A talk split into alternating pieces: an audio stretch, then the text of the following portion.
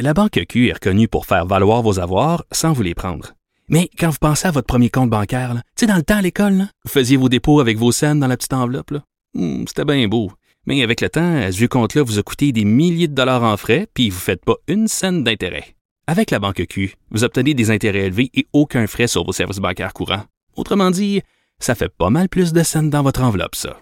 Banque Q. Faites valoir vos avoirs. Visitez banqueq.ca pour en savoir plus. Cube Radio.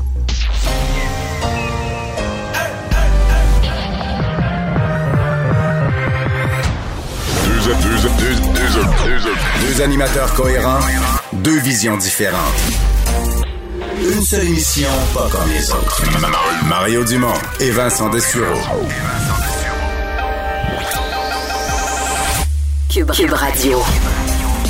Bonjour tout le monde, bienvenue à cette émission, bienvenue à Cube Radio euh, pour ces deux heures, euh, comme à l'habitude, on vous résume que cette journée a amené en actualité. Euh, Vincent, bonjour. Salut Mario. La journée n'est pas finie en actualité parce que ce soir, ça va brasser. Oui, parce qu'évidemment, bon, la COVID et tout ça dont on parle aujourd'hui, mais on va surveiller ce soir ce deuxième et dernier débat entre Joe Biden et Donald Trump, 21h. Mais là, M. Biden va être invincible, il est tellement préparé. Euh, ben, c'est sûr que ça fait plusieurs jours qu'il se prépare et là, il aura évid- évidemment le micro euh, de son adversaire qui va se couper.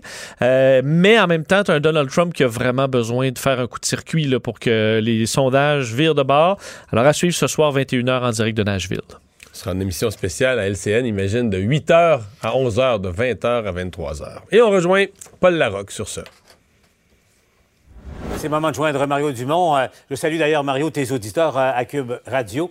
Salut, Mario. Bonjour. Euh, parlons d'abord de la pandémie. Mais on a suivi le, point de presse. Pour ceux qui ne l'ont pas fait, Mario, le premier ministre, je cite au mot, on ne peut pas supporter, le réseau de la santé ne peut pas supporter le bilan de, de- autour de 1000 nouveaux cas par jour que le Québec connaît depuis une dizaine de jours.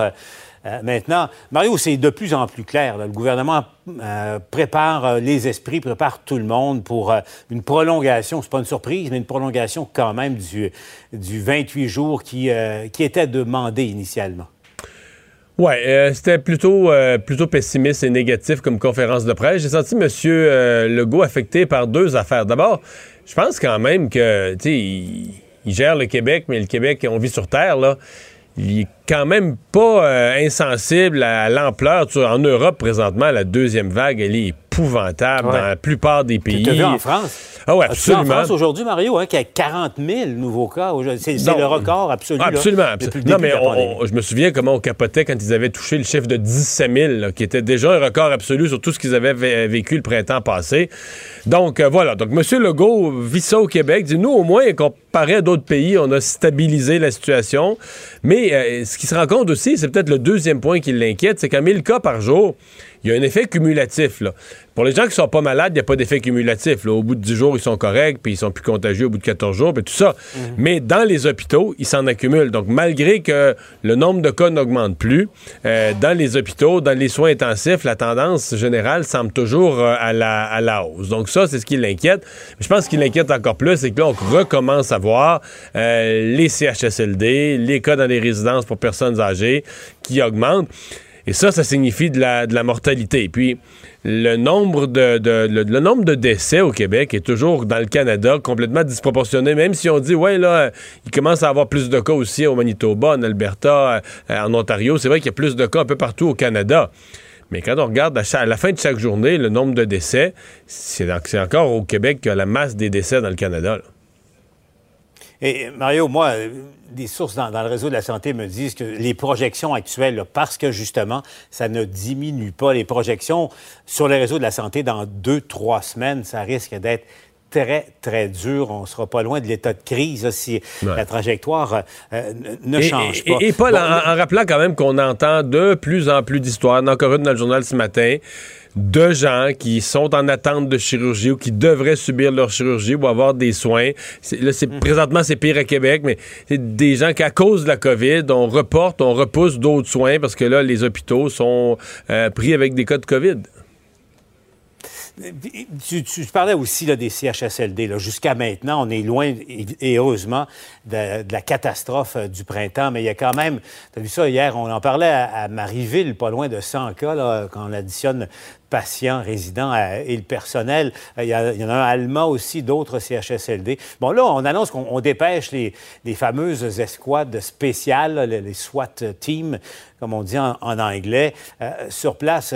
Euh, j'avais, je sais que tu en parlais de ton émission, mais j'avais le gériatre David Ducy qui comprend pas qu'on ait attendu autant avant de les déployer, avant d'envoyer des renforts. Puis je me faisais l'image, Mario, tout simple, c'est que là-dessus, parce que euh, une des clés de, réussite ou pas, c'est le temps de réaction. Et euh, c'est un peu comme s'il y avait un incendie, le premier camion de pompiers arrive, puis là, se rend compte que, oh il va falloir des renforts, mais prend un petit peu trop de temps pour appeler les renforts. lorsqu'ils arrivent, la, deuxième, la troisième alerte, le feu a pris, a pris de l'importance. Est-ce que c'est pas encore l'erreur qui est encore commise dans, certains cas, puis dont le Québec ne peut pas se permettre? Là?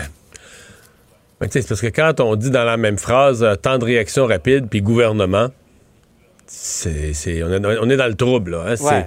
Parce que pour le gouvernement, je suis convaincu là, que vu du point de vue de, l'administration publique, de l'administration du réseau de la santé, tout ce qu'ils ont fait, c'est en des délais records, parce que c'est habituellement euh, faire un changement, faire un changement dans un bureau, ça prend six mois. donc réagir en trois jours à ceci, une semaine à cela, c'est des temps extrêmement rapides. Mais évidemment, la pandémie, la vitesse à laquelle le, virus se propage, par exemple, quand il rentre dans un milieu de soins, si ça prend deux, trois jours tester les gens, ben dans ces deux, trois journées-là, euh, là, il peut y avoir de la propagation supplémentaire. Puis effectivement, ton image est la bonne, celle du feu qui, qui s'étend puis qui est plus dur à, à juguler ensuite. Je veux dire que sur les CHSLD, on a raison d'être nerveux. Ce matin, je recevais ben, un autre gériatre, euh, l'ancien ministre Régent Hébert, qui me faisait remarquer, puis le chiffre m'avait jamais été dit publiquement aussi clairement, mais si on avait pris une photo Polaroid là, de nos CHSLD au 1er mars, juste avant le début de la pandémie, c'est 10% des résidents qui sont morts. C'est quelque chose, là. 10 ah de, de, son prenait l'ensemble. Et là-dessus, il y a certaines régions du Québec qui n'ont pas été touchées. Là ça veut dire que dans les autres régions, le pourcentage mhm. de toutes les personnes hébergées en CHSLD qui sont décédées, c'est hallucinant. Donc, on a raison d'être nerveux, euh, précautionneux plus que moins, de prendre tous les moyens en voyant arriver la deuxième vague, en la voyant. Au début, on disait, ah, c'est des jeunes, c'est des parties de cégep. Mais là, on voit les transmissions communautaires se sont faites et on voit la deuxième vague s'approcher de ces milieux où vivent des gens vulnérables. C'est le danger qui guette toutes les sociétés, on, comprend ça. Mais je reviens au concept de, temps de réaction, euh, Mario. Et moi, je me pose la question, on va en parler un petit peu, euh, Mario. Est-ce qu'on a fait vraiment toutes les réflexions? Le gouvernement Legault euh, s'est contenté, au fond, d'implanter un, un, patron par CHSLD. Là. Mais tu le patron d'un 4-5 CHSLD qui ont été euh, frappés durement, euh, je ne sais pas ce qu'il a fait, mais il ne rend pas de compte à personne et on ne le sait pas. Moi, est-ce qu'on a fait la réflexion suffisante, Mario, sur le réseau de la santé? Tu sais, euh, le premier, ça a été questionné là-dessus. Je comprends qu'on ne veut pas se rembarquer dans une autre réforme, mais tu sais, les CIS, les CIUS, les tatatac, tatatac, il n'y a pas si longtemps que ça, il y avait un, conseil d'administration pour chaque CHSLD. les gens de la communauté, ils étaient comme ça, puis ils s'occupaient dans la communauté de leur CHSLD et ça, ça a été l'effet de la réforme Rochon, l'effet de la réforme Barrette euh, ensuite. Puis on a, perdu ça. Ce qui fait que c'est que la machine qui transmet l'information. peut-être le, DG d'un CHSLD qui a été touché, peut-être qu'il l'a dit à, son premier patron, qui lui en a un deuxième, puis en a un troisième, puis en a un quatrième, et tout ça. Et le temps que ça se rende à, Québec, bien voilà. Hmm. Voilà ce que ça donne. Est-ce qu'on a fait toutes les réflexions qu'il faut? Euh, c'est parce que là, on dit c'est bien difficile de redessiner euh, la structure bureaucratique pendant que tu es en crise. Donc, je pense qu'on a fait surtout des gestes de, crise, des gestes d'urgence. Le geste le plus spectaculaire, évidemment, c'est de recruter c'est 10 000, mais là, je suis sûr qu'on va y arriver aux 10 000 préposés aux bénéficiaires. En tout cas, on semble être à, 7 000. Hein. on semble être à 7 000. Le ministre dit qu'il faut encore arriver aux 10 000, mais j'ai senti du mot aujourd'hui. Ceci dit, sur la la, connaissance de ce qui se passe sur le terrain, euh, sur le fait de passer à travers les mécanismes bureaucratiques, je pense que Christian Dubé euh, est, plus là-dedans. Je pense que Mme McCann bon, elle était habituée de fonctionner dans, dans- c'était sa bureaucratie, elle avait travaillé dedans pendant des années auparavant. Je pense qu'elle faisait trop confiance aux gens. C'est des gens qu'elle connaissait, c'est des gens qui occupaient des postes dans la, dans la hiérarchie de la santé, puis il lui disait là, ben, il lui disait ça va bien, puis dans certains cas, il lui chantait même ça va très bien, Madame la Marquise. Puis je sens Christian Dubé. ben, je sens Christian Dubé plus, euh, par peut-être expérience du monde des affaires, plus à même de, de- de douter quand on lui dit quelque chose, de pas se fier au fait que tout va bien, euh, d'aller creuser un peu les affaires. Mario, je reviens à toi. Je m'excuse, on a eu un petit problème technique. euh, pas de souci. Euh, euh, Là-dessus, un mot sur. Tu as vu la, lettre des restaurateurs aujourd'hui, on peut les comprendre, Mario, qui, réclament la réouverture des, salles à dîner, enfin, des, de, leurs installations. C'est clair, mais je pense que ce qui est clair aussi avec les propos du premier ministre aujourd'hui, c'est pas demain et la veille que ça va rouvrir. Es-tu d'accord avec la, j'allais dire, ce qui semble être la décision du gouvernement à confirmer début de semaine prochaine? Vaut mieux être beaucoup plus prudent puis prendre notre temps davantage. Ouais. D'abord, on peut pas jouer au yo-yo. Quand on va donner le feu vert, faut être sûr, avec un S majuscule, qu'on est confortable avec la réouverture, qu'on va pas avoir une réaugmentation du nombre de cas, puis que là, on va prendre panique, puis on va vouloir les refermer. Ça, on, peut plus. Un. Deux, moi, mon expérience, là, quand j'écoute un à un, ce matin, j'ai reçu Jean Bédard, des- des cages brasseries sportives. Puis, quand j'ai reçu un à un, des restaurateurs, les gens, des, propriétaires de salles d'entraînement, de centres d'entraînement, des gyms, euh, des, gens des salles de spectacle. Puis ils nous expliquent comment c'est cruel qu'on les a fermés. Tous les efforts qu'ils avaient mis pour euh, être respectueux des règles sanitaires, puis qu'ils étaient respectueux des règles sanitaires, puis qu'il n'y avait pas d'éclosion. À la fin de l'entrevue, on les interviewe, à la fin de l'entrevue, on serait tenté de leur dire ben, il faudrait, faudrait que vous réouvriez la semaine passée. Mais quand on met tout ça ensemble, puis on dit moi, je mettons que je suis premier ministre, puis j'ai toutes ces demandes-là, mais là, si tu dis oui à tout le monde, il n'y a plus de mesure, tout le monde recommence à vivre, à sortir, à multiplier les contacts. Puis le nombre de cas. Et c'est pas nécessairement, il faut faire attention, c'est pas nécessairement que dans chacun de ces endroits-là, on peut les prendre coupables de méga éclosions, comme on a vu par exemple au karaoké de Québec, des éclosions terribles. Mais il faut penser que dans tous ces endroits-là, s'il y a une foule de petits contacts, euh, des milliers et des milliers et des millions de contacts entre des gens, ben oui, si tu réduis ces contacts-là, tu réduis certaines propagations. C'est inévitable que si tu disais oui à tous ceux qui le demandent, là, les gyms, les restaurants, dans toutes les zones rouges, tu, re- tu recrées ces- les, les- les centres de, euh, de tout ce qui est la culture, donc les centres culturels, les cinémas, les salles de spectacle. Si tu disais oui à tout le monde, tu veux dire, tu vas multiplier par je sais pas combien le nombre de contacts dans la société. C'est impossible que le nombre de corps parte pas à la hausse. Donc le gouvernement, lui, est pris avec euh, la, le contrainte du portrait général. Mais je, répète ce que je disais au début quand même. Je pense que là-dedans, M. Legault, il a son portrait de ce qu'il vit au Québec, mais il est quand même secoué. Euh, quand il regarde autour de lui, il regarde ce qui se vit ailleurs dans le monde. Il, il se dit, faudrait pas qu'on revive ça au Québec. là. Une- par exemple, ce, que, ce qui se vit en France, une- ce genre d'explosion Ouais. du nombre de cas, on veut vraiment pas vivre ça. Là. Donc, évidemment, tu as le risque que ça dérape avec euh, euh, la même intensité que- qu'en Europe, mais l'autre, le désir de bien des commerçants et, de d'à peu près tout le monde de tenter de relancer, de maintenir en tout cas un minimum d'activité euh, économique. Mario, c'est pas évident à, balancer. On va le retrouver tout de suite Yves Poirier, parce que justement, au même moment, Yves, la ville de Montréal, qui finalement, quelques mois plus tard, il va d'une mesure très précise et concrète pour tenter de ramener des consommateurs au centre-ville de Montréal.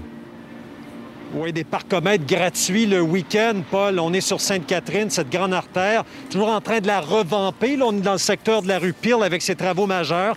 Euh, les travaux, Paul, ça dérange toujours les gens quand vous leur demandez allez-vous venir magasiner à Montréal? Les gens disent écoute, déjà, c'est difficile de venir magasiner sur une place de stationnement.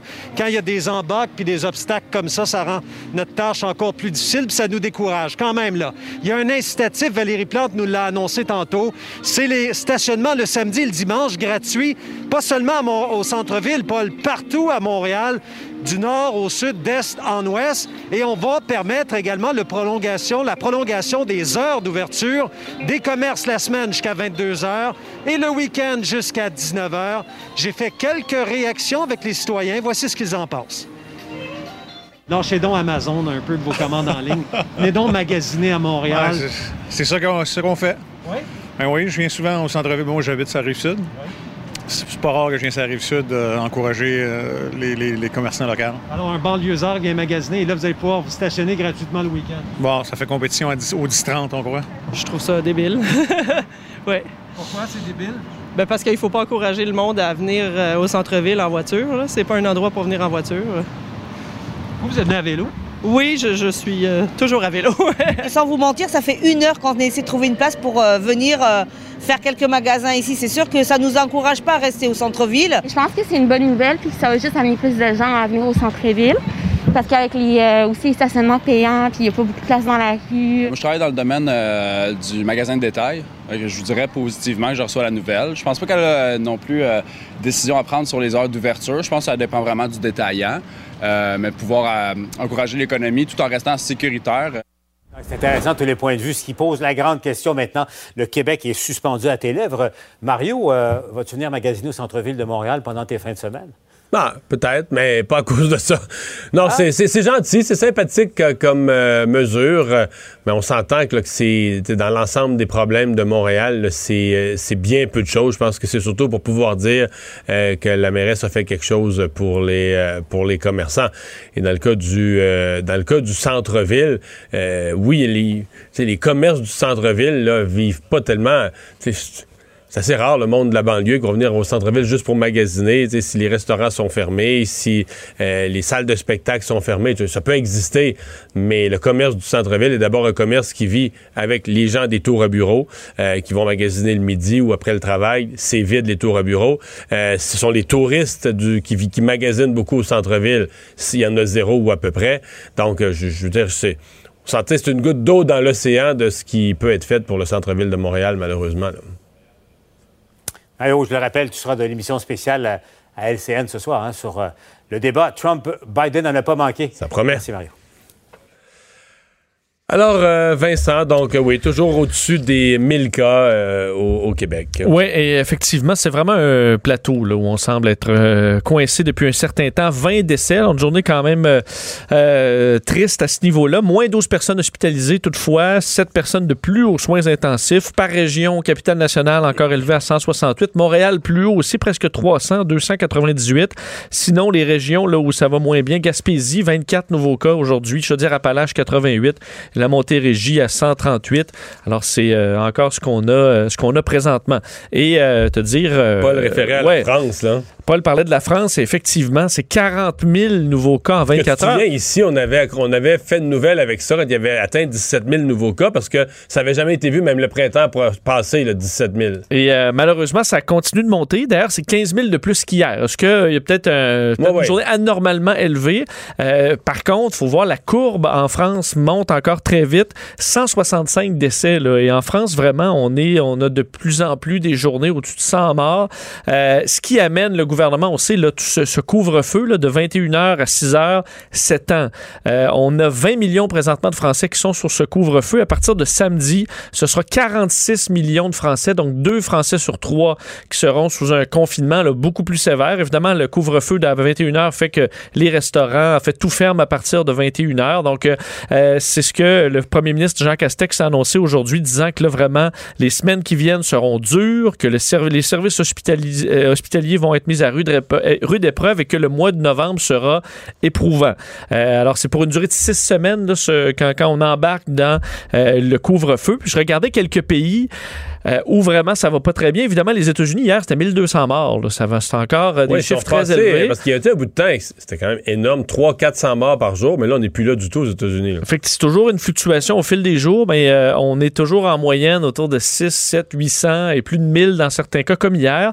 La Russie, Russie, Russie, une courbe très stable vers le haut. Euh, 15 000 cas hier, euh, 300 décès, alors des bilans qui sont de plus en plus lourds. Et en Europe, entre autres de ceux là, vraiment où la courbe euh, est vertigineuse, la Pologne, et je regardais l'Italie. La République tchèque. Euh, L'Italie, là, qui est le, un des pays évidemment qui a goûté le plus, le 6 octobre, ça fait pas longtemps, deux semaines, on avait 2600 cas par jour à peu près.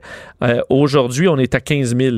Donc, euh, en l'espace de deux semaines, là, de 2000, 2500 à 15 000 cas par jour euh, pour un pays qui a vraiment goûté. Alors, à plusieurs endroits en Europe, c'est euh, malheureusement des courbes qui sont très, très, très importantes. Ouais, et là aussi, euh, partout, les gouvernements sont à étudier toutes sortes de mesures puis de confinement puis par région. On serre la vis de plus en plus, euh, malheureusement. Oui. Euh, nouvelle stratégie de dépistage. Oui, et euh, on souhaite là, voir des tests euh, rapides, d'être capable d'être euh, bon et simple aussi, des systèmes simples, rapides, efficaces pour euh, le dépistage au Québec. Et c'est ce qu'on souhaite donc implanter à la grandeur du Québec très bientôt, au dire de Christian Dubé aujourd'hui, qui a donc expliqué qu'on travaillait sur une solution technologique pour le dépistage qui serait déployé d'ici 6 à 8 semaines. On a fait un contrat de gré à gré avec Deloitte pour le déploiement d'un processus qu'on appelle Health Connect, un contrat de presque en fait, de plus de 12 millions de dollars. Ce que ça fait au niveau du processus de dépistage, de la prise de rendez-vous, de l'envoi de résultats, on est plus efficace. Ce qu'on devrait voir donc d'ici euh, deux mois, les citoyens qui vont se rendre sur québec.ca, quand la pandémie va être finie, là, on va être à, ça va être efficace. Ouais, mais il y a un autre, ça va marcher, mon il y a un autre ami. projet pilote, vous avez parlé tantôt du fédéral, c'est sur 26 semaines. Ça, j'ai trouvé ça déprimant. Là. Là, mois. Dans 26 semaines, euh, Ouais, là, Bon. nous, on espère que dans 26 semaines, on va être. on- c'est fin ça va de- être le printemps, puis les vaccins Eux, vont arriver. des nouvelles mesures pour dans 26 C'est semaines. ça. ouais. Alors bon, pour la- les, les tests, québec.ca baroblique coronavirus, on va pouvoir aller là, remplir un questionnaire lorsqu'on veut se faire tester. Questionnaire qui, là, si notre test s'avère positif, va servir pour le- le- l'enquête épidémiologique. Alors, ce- c'est un travail qui aura déjà été fait avant le test. Euh, ensuite, on vous enverrait votre test négatif par texto, alors pour que ce soit plus rapide. Prise de rendez-vous également simplifiée. Alors, on va le déployer dans certaines cliniques dans les prochaines semaines et ensuite, on veut les étendre à la grandeur du Québec euh, comme façon de faire beaucoup plus simple qui permettrait, d'entre autres, de limiter vraiment la complexité des enquêtes. Constat d'échec euh, selon les libéraux dans la gestion de la deuxième vague par François Legault. Oui, parce qu'on parlait de ces équipes SWAT, entre autres, là, on disait que ça, a été trop long. Euh, Plusieurs euh, bon, médecins gériatres qui disent là, les, médecins, les, équipes arrivent et on a déjà 50 des, euh, des résidents qui sont touchés. C'est trop long. Cet exemple amène l'opposition libérale de Dominique Anglade à parler carrément de constat d'échec dans cette gestion à la fois des équipes SWAT, mais de la deuxième vague. Comme quoi, elle dit, Dominique Anglade, pourquoi on est dans cette situation-là aujourd'hui alors que le gouvernement nous disait on est prêt au mois d'août dernier, on a un plan, ça va durer 28 jours, c'est évidemment plus récemment. Euh, c'est le même son de cloche du côté du Parti québécois, Joël Arsenault qui disait... euh, Mais le Parti québécois, là, plus- tous les partis d'opposition font ça, mais le Parti québécois, je dois avouer, joue les deux côtés du tableau, ça n'a pas de bon sens. Là. Parce que- pas ça qu'on joue au... Non, non, euh, non, c'est parce que d'un côté, ils vont voir les restaurateurs puis ils disent Ah, ça n'a pas de bon sens qu'on vous a fermé. euh, sous, quel, sous quel chiffre, sous quelle base ils sont. Fait que, tu sais, on essaie d'aller chercher les gens de la culture, groupe par groupe. On essaie d'aller chercher le vote des gens qui sont frustrés de cette fête fermée. Sous-entendu, ils vont jamais le dire comme ça publiquement, mais sous-entendu, c'est si nous autres on était au pouvoir, là, on n'aurait jamais fermé ça. les on Voyons, voyons. ouais. Mais après ça, tu arrives sur le constat global. Tu dis, ah, la, la gestion globale est très, très, très, très mauvaise. Il y a trop de cas, Il y a trop de cas.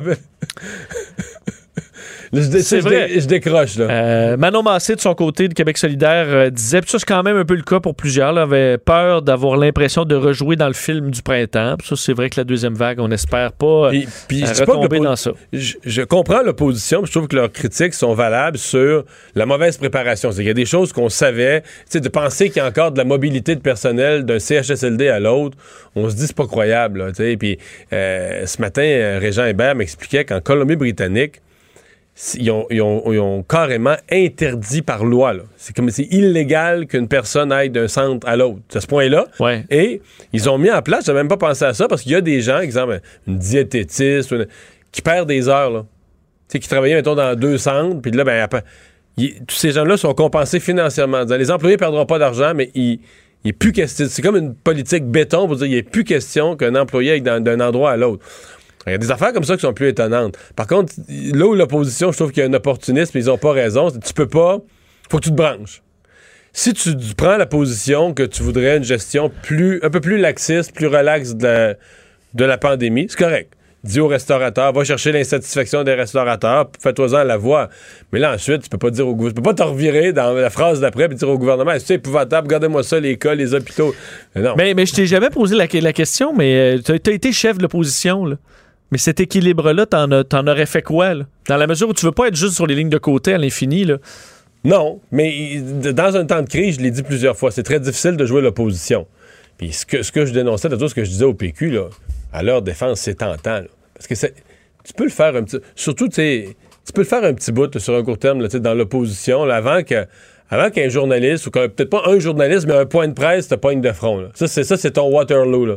Ça m'est arrivé. Un point de presse te pogne de front, puis te dit, là, c'est quoi, là? C'est trop sévère ou c'est pas assez sévère? Branche-toi, là, tu comprends? Puis là, ben, ouais, un peu des deux, hein, un peu des deux, un peu pas assez sévère. des roches des deux bords. là. Ouais, là, c'est- tu te fais baisser les culottes, là. Mais là, pour l'instant, on sent qu'il y en a qui jouent ces deux fronts. Donc, l'exemple, le, le chef va dire au premier ministre, ça n'a pas de bon sens la gestion globale de la pandémie. Mais le porte-parole en matière d'économie va le dire aux restaurateurs. C'est épouvantable. Tu sais, puis dans, mettons, tu vas aller lire le magazine de l'Association des restaurateurs ou la revue interne. Là, là il va y avoir l'appui Ah du Parti oui. québécois. Va dire, ça n'a pas, ils vous ont fermé sous des prétextes, on sait même pas. Où sont, où sont les chiffres là, qui permettent de vous avoir fermé? Et les chiffres, il y a 1200 cas par jour. C'est ça le chiffre. Là. Mais tu sais, c'est... C'est ben, c'est sûr que c'est plus facile. de- C'est Ouais. difficile pour l'opposition d'avoir de la visibilité en temps de crise, mais c'est plus facile quand même que gérer la crise. C'est plus facile de la commenter que de la gérer puis de finir avec la, décision. comme demander à certains citoyens qui disent on paye trop de taxes, tu payes quel, quel service tu coupes? Puis là, des fois, c'est plus, Plus difficile. Des fois, c'est plus difficile. Culture et société.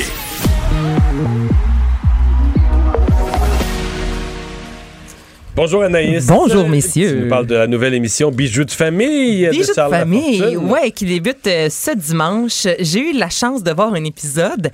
C'est bon. Honnêtement, moi, le, le concept, je le comprenais plus ou moins quand on me disait, il y a un peu de stand-up, il y a un peu de talk show. Je me disais, OK, on va voir, là. Puis finalement, après l'avoir vu, je vous dis, ça fonctionne. Donc, on nous promet euh, 12 épisodes. Ça a été euh, tourné plutôt euh, cet été au Saint-Sulpice. Cette semaine, j'en avec Charles Lafortune qui me disait, c'est spécial. Quand j'avais 20 ans, j'étais boss boy au Saint-Sulpice. Donc, de revenir comme ça, euh, 30 ans plus tard, animer sa propre émission, il y a quand même quelque chose de particulier dans tout ça. Et le concept, c'est simple. Il y a trois invités par soir. Les trois invités font un stand-up quand même d'une dizaine de minutes. Et entre chaque stand-up, on jase du sujet qui a été abordé. Mais là, c'est pas juste des humoristes. On a fait C'est appel ça, parce que c'est un humoriste par semaine qui est vraiment un, habitué à faire du stand-up. Mais il y a au moins toujours un invité qui n'est pas humoriste. Euh, exemple, Christian Bégin, si on l'a pas vraiment vu. Moi, j'ai pas de souvenir de voir un show d'humour signé euh, Christian Bégin, Dave Morissette, Marie-Chantal Perron. Et là, moi, je voulais savoir comment les artistes ont travaillé leur, euh, leur, numéro, en fait, parce que là, bon, c'est la COVID, donc il y avait, oui, de la formation, mais sur Zoom, il me semble pas tant rassurant, de préparer un stand-up sur Zoom. Et au niveau des sujets, parce que certaines, euh, certains artistes se commettent littéralement. Et, euh, ben, Charles m'a donné le meilleur exemple de comment est-ce qu'on a pu brainstormer au niveau des, euh, des sujets abordés. Mon plus bel exemple, en fait, c'est pour montrer comment c'est spontané. Gino Chouinard s'in- s'installe. euh, on est euh, juillet. Il est dans la rénovation d'une nouvelle maison. Euh, il a perdu ses ouvriers à cause de, la pandémie. Euh, il habite dans un VR parce qu'ils ont tous trippé la maison. Sa blonde a branché le, VR dans la avec la hausse, mais elle a oublié de, de fermer le robinet à l'intérieur. Quand tu ouvres la porte, l'eau, il coule ses pieds. Euh, il, y a, une pépine qui, qui arrache euh, le- le- le- l'électricité qui était enfouie en arrière dans le dans le gazon. Tu sais, des, des, rénaux. Puis là, Gino, il me raconte tout ça aux auteurs. J'ai une journée épouvantable. Fait que là, il dit, qu'est-ce que vous voulez parler? Là, de quoi on parle? On va parler de monologue. Les trois auteurs, ils disent, bon, ben, c'est beau, Gino, je pense qu'on a ton monologue. Donc, on va voir un Gino qui est littéralement fâché dans son monologue, qui est à bout des Ça rénaux. arrache les larmes. Ben moi, je le comprends. Je suis de même aujourd'hui. essaie de changer sa- sa de toilette, là. Il y a un épisode de Mario, euh, j'imagine que tu vas écouter peut-être un peu plus attentivement. Mario Barrette, euh, que, que vous connaissez, euh, puis euh, qu'il y en a un dans l'émission qui la connaît, euh, elle, elle, elle a déménagé sans cesse. Ça n'avait plus de bon sens. Elle a déménagé là, deux, trois fois, des fois, dans, dans la même année scolaire. Fait que, euh, le monde savait même pas que- que- qu'elle s'appelait euh, Claude. Euh, il l'appelait tout simplement La Nouvelle. Fait que c'était Hey, toi, La Nouvelle. Fait que, euh, donc ça, c'était c'était son nom. Euh, donc, euh, de- puis elle va nous parler en même temps de, de l'attachement. Qu'est-ce que ça a voulu dire pour elle après ça? de- euh, parce que la famille aussi, ben, c'est la famille qui déménage. C'est toi que ça qui déménage. J'imagine qu'on va parler un peu de toi, Mario. Dans... Est-ce que Ah, tu va. entendu, le numéro? Euh, en partie, c'est-à-dire que j'ai- j'ai j'ai entendu préparer pis tout ça, mais j'ai pas entendu le final, non. Mais je je suis sûr qu'elle va être excellente parce que je me souviens que Marie-Claude avait passé, je pense que ça avait- ça finit bien la semaine, où- puis elle racontait à- que que Mario sa gestion du lave-vaisselle. Tu sais, c'est exactement comme un thème de sketch tu sais, d'un d'un humoriste et c'était hilarant, là. J'étais devant ma Ah, télé. c'est plus drôle quand t'as ri de moi encore, par exemple. Ben, c'est ben, ça, c'est ça, il y a une coche au-dessus. Et évidemment, à chaque début d'émission, euh, Charles Lafortune lui-même fait un, un numéro. Donc, je lui ai demandé, toi, est-ce que tu commets, est-ce que des choses que tu as dites, puis après ça, tu as fait, je je- je l'aurais peut-être pas dû. Ça arrive à quelques moments, même, je vous dirais, durant la saison. parle de mon ex dans, dans, dans, dans mon show qui, euh, qui se trouve à, à, à être trésorière maintenant de l'Union des artistes. Fait que donc Sophie travaille avec Tayan Contagnani, avec qui j'ai été pendant quatre ans de temps. Fait que euh, je dis dans le show, ben tu sais, c'est très drôle parce qu'entre elles, elles ont des relations de travail. Puis moi, avec elles, j'ai eu des relations. Je vais ajouter le mot sexuel. Et il parle aussi de la césarienne de Sophie Préjean. Donc, on- honnêtement, là, il disait, je, je- je me surprends moi-même d'avoir euh, été euh, aussi euh, transparent avec le public. Manquez pas ça. Dossier, est-ce que c'est moins drôle, celui-là? Debbie Lynch White qui va nous, euh, nous inspirer, nous émouvoir? Non, c'est pas drôle. Euh, euh, en fait, hein? On est moins dans l'humour. On est moins dans l'humour, mais on n'est pas non plus dans le C'est ça, on n'est pas du tout dans le drame. Là. Ah, OK. Debbie Lynch White euh, a annoncé la sortie de l'histoire de mon coming out, nouvelle série documentaire à moi et compagnie. Donc oui, on va, il va y avoir une, une touche assez émotive. Elle qui a fait son coming out alors qu'elle avait 29 ans, puis elle dit elle veut rencontrer des artistes, mais aussi monsieur et madame tout le monde au Québec là, qui ont vécu ça, un coming, un coming out, savoir comment est-ce que ça s'est passé, est-ce que ça a été facile, est-ce que ça a été difficile, est-ce que ça a été émouvant? Et je vous fais entendre justement un court extrait de ce qu'elle a annoncé aujourd'hui sur les médias sociaux. ce passage-là si important dans l'identité sexuelle de quelqu'un. On va rencontrer des gens inspirants qui vont nous raconter le moment où ils et elles se sont choisis dans ce qu'ils et elles sont, coûte que coûte. J'ai très très hâte d'aller les rencontrer. Au printemps 2021. Bon. Bon, ben c'est Mais tu sais que j'ai un rôle à jouer aussi dans cette série-là. Mais t'es partout, Mais Mario, comment Mario. ça? Pas parce que j'ai fait mon coming out, parce que ce matin, elle venait en parler à Salut, à Salut Bonjour, puis c'est moi qui ai débarré la porte. Ah! Je bon. suis arrivé en même Tu temps qu'elle Ah à ouais? TVA. Fait que grâce à moi, elle a pu. euh, OK, grâce Tu sais que à c'est pas toi. toi qui débarre les portes à TVA. Là. Hein? Il y a une... Non, mais à l'heure à où j'arrive- à à la porte, elle- ça te prend la carte. Là. Ouais, oui, à l'heure où j'arrive, il fait encore noir, la porte est encore Ah, bien barrée, c'est la, T'as besoin d'aide. c'est la petite porte, là. Fait que, ouais. Euh, what a feeling? What the feeling? Flash Dance. Ça a été confirmé euh, par euh, des Hollywood euh, Reporter. Reporter. Euh, Paramount va produire une série télévisée qui va s'inspirer du film Flashdance, gros succès de 1983. Donc, le, la- le récit en fait va tourner autour d'une jeune femme noire qui est passionnée par la danse. On dit qu'elle travaille dans un club de danseuses, qu'elle a toujours rêvé euh, entrer dans une école de ballet. Donc là, on va parler des relations amoureuses, de l'argent, de l'art, de l'amitié, un, un club de danseuses un club de danse? De danseuses nues.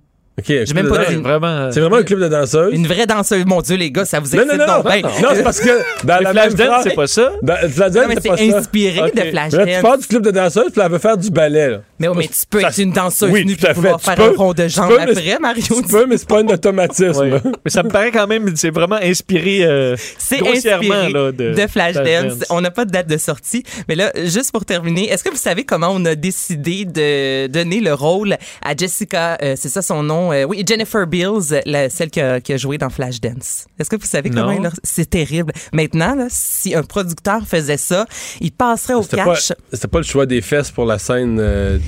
T'es pas loin. On hésitait entre Jennifer Bills et euh, Demi Moore à cette époque-là. Donc, on a pris les photos des deux jeunes femmes, on a distribué les photos aux gars de la production et on a demandé littéralement aux gars avec laquelle auriez-vous envie d'avoir des rapports sexuels. C'est Jennifer Bills qui est ressortie à maintes reprises et c'est elle qui a décroché le rôle. Ouais, c'est bon. terrible, les gars. Voyons. Ça n'a pas de sens. C'était-tu Harvey Weinstein, le produ- le producteur? peut-être s'informer. Ouais. Euh, c'est Et, une autre époque, mais n'empêche que je lisais ça, je me disais, ben voyons donc, quelle façon de C'était ça, c'est une légende urbaine, vraiment, parce que tu sais, quand même. Ah, j'ai entendu ça. Ah non, mais à, sais, c'est un quelques fi- reprises. C'est un film avec une fortune d'argent. Tu me semble que tu vas regarder euh, le jeu, tu vas, tu vas regarder. Pour être sûr d'en faire un succès, là, non? Ben, ben oui, mais là, je veux dire, à la fin, il reste deux actrices. Ouais, tu comprends? Les deux ont du bonnes, talent, les les, deux. les deux sont bonnes, mais on sait pas laquelle entre les deux. Mais on voulait justement Flashdance, que les gars trouvent la danseuse dont, dont sexy. Et là, j'ai entendu ça plusieurs fois, même à la télévision, on l'a raconté Ah, comme ouais. anecdote. Donc, ça a été vraiment là que le choix s'est fait euh, avec les hommes. Mm. Lequel des deux frères? Non, parce qu'on parle de on parle de la formation deux frères en terminant. qui ont annoncé euh, sortir. Là, honnêtement, c'est un addon. Je cherchais pas de nouvelles sur Noël, je vous le dis, mais je suis tombée là-dessus. Les deux frères qui ont annoncé travailler sur une nouvelle chanson et durant la période des fêtes, nous aurons droit à une chanson de Noël signée par le duo. Ah oui? C'est là, c'est tout. C'était une petite Peut-être nouvelle. qu'on nous parlait du Noël de Léo Gagné. Ouais. J'en rêve. Ça va faire changement de la petite du petit soulier là. C'est correct. Mais c'est pas des reprises, ça, c'est des vraies nouvelles Des vrais de vrais. Ça, ça fait... Non, le- les reprises, on, C'est ça. on- On a fait on le les laisse à leur place, c'est ça. Mario Dumont et Vincent Dessureau. Joignez-vous à la discussion. Appelez ou textez le 187 Cube Radio 1877 827-2346. Alors, euh, on pensait sincèrement que toute la, la, grogne parlementaire à Ottawa qui a amené l'espèce de, de, drame, vote là, quasiment qui pourrait déclencher une élection hier, on se disait, bon, mais la tension va rebaisser aujourd'hui. Euh, et je dois vous avouer que si vous avez suivi un petit peu la politique à Ottawa depuis le début de la journée, ça semble pas être le cas. Les conservateurs qui sont déjà sur une autre motion assez, euh, assez dure. Euh, bon, est-ce que ça va provoquer un autre vote de confiance? Je le sais pas. Et le chef du bloc ce matin a fait un point de presse. mais où j'oserais dire qu'il y avait comme quelque chose de, de par rapport à sa, sa, lecture du premier ministre Trudeau, quelque chose de cassé. On lui parle tout de suite. Est François Blanchette, chef du Bloc québécois. Bonjour. Bien le bonjour. J'en ai passé un extrait ce matin sur les ondes à LCN. Euh, les gens qui l'ont vu euh, ont l'impression qu'il y a quelque chose de brisé là, dans votre jugement de Justin Trudeau. Écoutez, j'en suis arrivé là parce que ce que j'ai vu récemment, on comprend en politique, on fait des manœuvres, on fait un peu de la tactique, on fait un peu de stratégie, mais là, il y a, il y a peut-être une limite. On a un gouvernement qui, de la vie générale, parce qu'ils ne me font pas de confidence et ils ne me consultent pas, souhaitait aller en élection parce qu'il y a des enjeux dangereux pour lui si ça se rend au printemps. Mais il ne peut pas à la fois dire qu'il veut lutter contre la pandémie et être celui qui demande expressément des élections. Il a donc posé un geste très, très provocateur en négociant dans la vraie vie probablement très peu avec le NPD en se disant que s'il tombe, c'est la faute des oppositions, il doit aller en élection, ses chiffres sont plutôt bons et il n'avait pas prévu évidemment qu'il allait avoir un autre scandale de 237 millions. On est rendu qu'on on regarde passer les chiffres affolant des scandales. Pourtant, le lendemain, on est passé à autre chose. On est dans des centaines de millions de dollars de notre argent qui vont dans des endroits où ce n'est pas supposé aboutir. Tout ça s'additionne, le, le, cynisme politique, la récupération d'une crise sanitaire à des fins partisanes, la dilapidation d'argent public carrément dans les poches des amis, la nomination partisane des juges qui avait été à l'époque de Jean Charest à Québec un des pires scandales qu'il a eu à gérer. Trudeau fait la même affaire à Ottawa.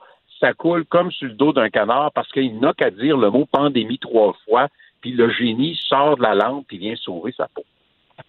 Ouais. Euh, est-ce que, bon, euh, c'est un peu un, dilemme irréconciliable. D'un côté, la le, fait de dire on peut pas, ce serait préférable de pas aller en élection en temps de pandémie. Et le fait qu'il semble avoir dans l'opposition au moins deux partis qui ont tiré un trait, là, vous et les conservateurs, qui ont tiré un trait pas mal complet euh, sur le gouvernement Trudeau. quand j'ai tiré un trait, pas que n'avez jamais été d'accord avec l'ensemble de leur politique, mais il y a quand même un point où on franchit le Rubicon. On dit ce gouvernement-là est, je veux pas vous mettre des mots dans la bouche, mais quasiment trop corrompu pour gouverner. Hein. J'ai euh, j'ai un courriel qui vient de l'entourage de M. Trudeau qui disait écoutez, on va vous proposer telle telle affaire après tout, et il nous faisait une liste d'éléments dans la lutte à la pandémie dont ils admettaient dans le courriel que ça venait du Bloc québécois. Au début, on faisait des propositions, on avait des discussions, je parlais régulièrement, surtout avec Mme Freeland, à l'occasion avec M. Trudeau. On travaillait euh, vraiment ensemble au début. Et à un moment donné, il y a eu un, une petite cassure et le gouvernement s'est mis à travailler en termes d'utilisation politique on voit très, clairement qu'au-delà de gérer la pandémie, il y a une volonté claire, expresse de piétiner les juridictions du Québec. Pourquoi? Parce qu'il fait du millage au Canada anglais. Il tasse les conservateurs du jeu politique au Canada anglais lorsqu'il marche sur le Québec. Et, ça, c'est des calculs qui sont d'un cynisme déplorable. retenir l'argent du Québec en santé, essayer de mettre des conditions, faire flèche de tout bois pour toujours laisser entendre que, dans le fond, si tu es québécois et surtout si tu parles français, hein, tu le sais peut-être pas, mais tu es sûrement raciste dans le fond. De la bonne vieille politique libérale qui est revenue en première ligne et qui, je sais si le gouvernement est en soi corrompu, bien que la question se pose, mais le climat est rendu dangereusement corrompu au Parlement.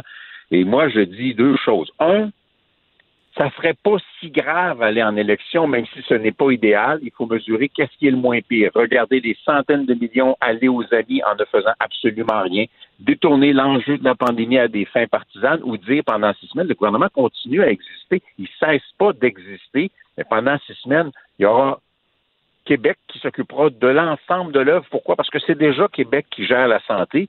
Et le directeur des élections disait encore aujourd'hui, nous sommes capables de tenir des élections de façon sanitaire.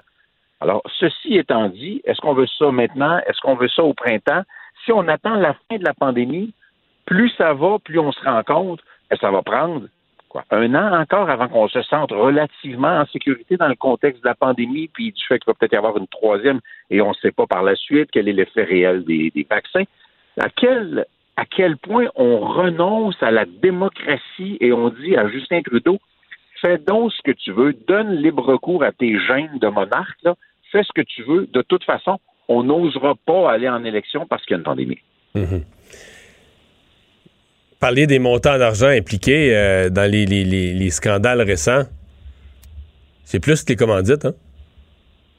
C'est absolument gigantesque. Écoutez, on va se donner deux, trois chiffres. Là.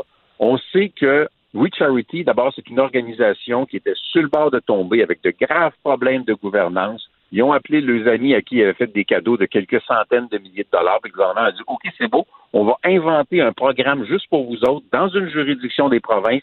Ça va vous donner beaucoup d'argent, des dizaines de millions de dollars. Première affaire. Deuxième affaire, et on en parle très peu. Le conjoint de sa chef de cabinet, Mme Telford, et Rudd, il, avait quitté la scène du, milieu des affaires en disant qu'il voulait pas avoir l'air d'être en conflit d'intérêts. Il est revenu vice-président d'une entreprise au début de l'année et cette entreprise-là a reçu pour des honoraires à hauteur de 284 millions de dollars. On est retombé dans des nominations de juges qui finançaient le Parti libéral. Le Parti libéral s'est donné à lui-même la subvention salariale destinée à aider des entreprises. Et là, on voyait hier matin un scandale qui embarque par-dessus l'autre, qui embarque par-dessus l'autre. C'est pas rien, 237 millions de dollars à quelqu'un qui, jusqu'à il y a quelques années, était un député libéral qui a créé une compagnie de toutes pièces dans le but d'encaisser le chèque. Ouais. C'est grave. Euh, Est-ce que. euh, Qu'est-ce que vous pensez de, de- de- de Jack Meeting? Est-ce que est-ce qu'il est une victime là-dedans? Parce que j'entends les deux. Il y en a qui disent pauvre lui, il y a, il y a ses 24 sièges, puis là, tous les autres ont parlé avant lui parce qu'ils ont plus de sièges, les conservateurs, le blog. Puis lui arrive coincé, il est dernier à parler, il veut pas qu'il y ait d'élection, fait qu'il se retrouve dans la position ingrate de devoir appuyer les libéraux. Euh, mais là, appuyer les libéraux à répétition, je veux dire, euh, c'est de la viande pour les caricaturistes. Est-ce qu'il est victime ou il est coupable ou il est nono? Euh, il, est, il, est, il est victime de lui-même. Je fais très attention à ce que je dis parce que euh, il y a des hyper susceptibilités un peu partout, mais il est victime de lui-même. Tu es dans une position difficile, t'es dans une position délicate. Dis-toi, c'est quoi la vérité? Qu'est-ce que je pense? Qu'est-ce que mon cœur me dit? Puis va répéter ça tout simplement. Faire un calcul en essayant de faire semblant que ce n'est pas un calcul. Avant-hier, M. Singh a convoqué un point de presse pour dire rien pantoute. Laissez-moi vous dire que les médias étaient pas de bonne humeur. Parce que tu niaises pas les médias comme ça. Tu les appelles, tu dis j'ai quelque chose à vous raconter. Puis là, tu racontes rien. C'est ce que je voulais dire d'ailleurs quand je dis je ne ferais pas un Jack Meeting de moi. On m'a posé une question, je ne pouvais pas répondre à ça. Je leur ai dit je peux pas répondre à ça. Il faut juste être laisse parler ton cœur, dis la vérité. Ça devrait toujours être ça. Moi, je dis souvent à mes gens, quand on vous pose une question, c'est quoi la vérité? Ben voilà, voici votre réponse. Il y a la manière de la mettre en forme, il y a le moment où tu la révèles, tu as le droit de faire un peu de stratégie, mais pourquoi systématiquement dire le contraire de ce qu'on pense? Et quand cette histoire-là a commencé, moi je le dis depuis le début, il n'y aura pas d'élection, c'est pas maintenant, ça va être la même affaire. Euh, Charlie Angus puis Jack Meeting vont dire que le gouvernement, c'est des épouvantables, puis il faut même pas leur adresser la parole, puis Alexandre Boulris va embarquer là-dedans, mais quand va venir le temps de voter, ils vont quand même voter avec le gouvernement parce que ils ne veulent pas ou ne peuvent pas aller en élection. Vos députés, est-ce qu'ils sont prêts à aller en élection? Parce que j'entends ça aussi des gens qui disent, mais là, le Bloc, euh, ils ont vécu un succès inespéré. Ils sont passés d'une poignée de députés, une dizaine, à plus d'une trentaine à la dernière élection. C'était un succès euh, dont eux-mêmes n'avaient pas rêvé. Euh, ces députés-là doivent pas vouloir remettre leur, leur poste à risque un an plus tard? Je n'ai aucun député à l'heure actuelle qui a, crainte, qui a des craintes d'aller en élection. Et c'est sûr, on commande pas les sondages, mais je vous fais une confidence que vous connaissez autant que moi, on les regarde. Puis vous avez vu les mêmes que moi. On est en élection demain matin. Le Bloc québécois n'est pas en péril. Le chiffre qu'on sort assez peu publiquement, mais que nous, on va voir évidemment, c'est l'énorme avance du Bloc québécois chez les francophones au Québec. Si on se retrouvait en élection, on serait capable de mettre de l'avant qu'en notre âme et conscience, on a fait ce qu'on avait dit qu'on allait faire. On a voté en faveur de ce qui était bon pour le Québec, on a voté contre ce qui était mauvais pour le Québec. On a été sincère, on n'a pas prétendu être capable ce qu'on n'était pas capable de faire. On ne fait pas semblant de vouloir être le gouvernement à la place du gouvernement. C'est pas ça notre mandat.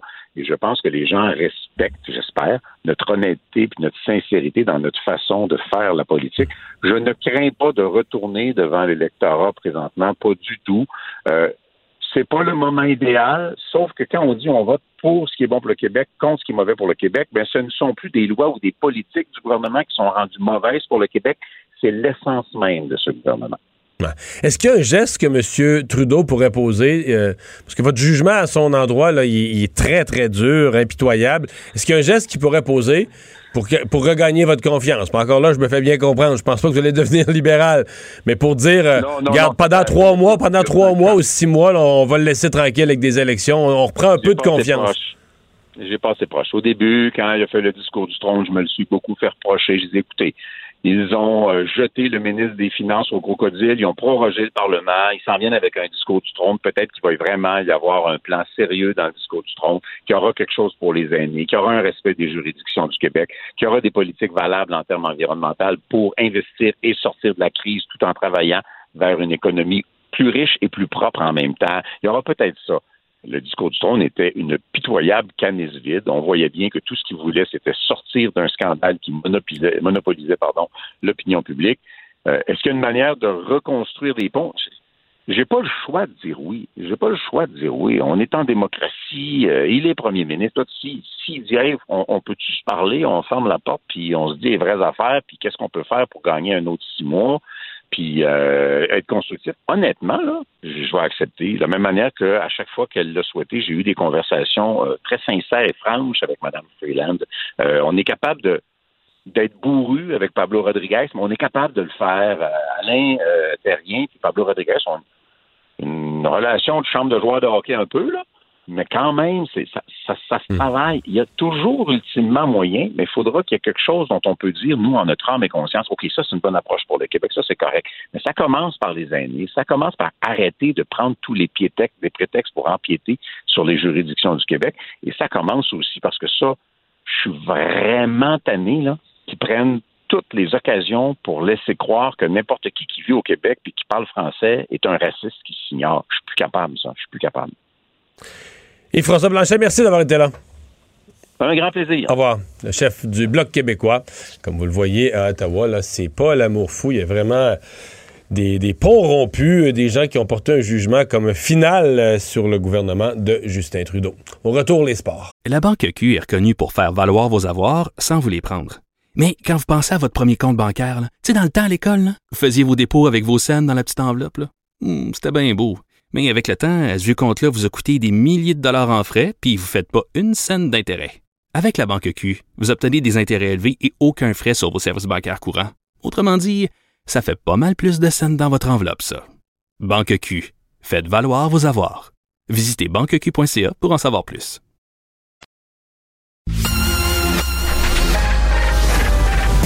Mario Dumont et Vincent Dessureau. Des propos crédibles, avec des fois un brin de sarcasme. Ben, quand les nouvelles sont moins crédibles. Mario Dumont et Vincent Dessureau. Cube Radio. C'est l'heure de parler sport avec Jean-François Barry. Salut! Bonjour, messieurs. Alors, une petite nouvelle qui vient tout juste de, tomber de la Ligue nationale de hockey. C'est tout chaud, ça vient d'être annoncé, effectivement. Donc, la Ligue nationale de hockey qui, annule deux événements majeurs. La classique hivernale, euh, chaque année, là, maintenant, on joue un match à l'extérieur. Donc, évidemment, c'est reporté. Je pensais qu'il aurait dû annoncer son Ben Nono. Il aurait dû annoncer tous les matchs à l'extérieur. Le virus se propage moins dehors. chaque équipe se trouve un village à proximité de la ville où ils jouent. Il y a une patinoire dehors avec des bandes en bois, puis on joue là imagine le stunt que ça ferait quand même, hein, tout le monde qui joue dehors. Quoique ça serait peut-être plus dur à Los Angeles. Puis, ouais, il y a ça, j'avais pas pensé. Et la, deuxième, ben, c'est le match des étoiles, évidemment, ça aussi. Le match des étoiles, dans le fond, là, c'est une grosse réunion de commanditaires et c'est à ça que ça sert, le match des étoiles. Là Fait que. Voir du monde, euh, réunir du monde, faire du social. à partir du moment où tu peux pas faire de social, tu peux pas serrer de main, puis euh, tout le monde a son masque, puis on n'a pas le goût de parler parce que justement on a le masque, puis c'est moins agréable. Je pense que ça donne rien. Alors c'est une sage décision. euh, OK, mais là, la Ligue annonce ça, mais la vraie affaire, parce que je sais pas si c'est un texte, Yvon Pedneau, je sais plus qui dans le journal cette semaine qui se demandait est-ce qu'on va avoir 48 matchs, 60 matchs, 84 matchs? Tu sais, quand t'es entre 48 et 84, là, je, trouve que la- je trouvais que la fourchette était large euh, sur le genre de saison qui s'en venait dans la Ligue. là? Ben, moi, si tu veux mon avis, là, je prendrais une demi-saison. C'est comme à- quand il y a eu comme quand il y a eu les grèves ou les lockouts ou tout ça, là, parce que là, lui, il- Gary Bettman, il arrête pas de dire qu'on va avoir une saison complète, mais là, ce qui va arriver, c'est qu'on va encore la commencer, je sais pas moi, en février, puis la Coupe Stanley va encore se, de- se distribuer en octobre, puis là, on va courir après notre queue tout le temps, pour essayer de jouer tous les matchs. À un moment donné, c'est plate à dire, là, mais il va falloir accepter qu'il y a eu pandémie, puis qu'on est obligé de couper dans le gras un peu. Ce qui semble clocher, c'est que si on fait ça, là, mettons que toi, tu es un joueur des Blues, Mario, tu as été euh, signé par les Blues à 5 millions, mais qu'on joue juste une demi-saison, t'es payé combien pour cette demi-saison-là? Ouais, 2 millions et demi ou 5 millions, ça c'est la question qui est pas résolue. Puis Ouais, les, puis là, les 2 propri- millions- les propriétaires et les joueurs n'ont pas nécessairement la même opinion sur ce qu'il faut répondre. Non? Puis là, 2 millions et demi. Puis là, là- là-dessus, là, il y a une part, là, toujours une part maintenant que le- le- les joueurs sont obligés de verser dans un fonds en attendant de voir si la Ligue fait des profits. Puis là, ben, cette année, on le sait que s'il n'y a pas de spectateurs, il va avoir moins de profits. Fait que là, un donné, le joueur fait OK, moi, j'ai signé un contrat de 5. On me réduit ça à 2,5 parce que je joue la moitié de mes matchs. Puis finalement, il faut que je drop un autre million dans le fond des, dans le fond des joueurs. Fait que finalement, il me reste 1,5 million et demi pour ma saison.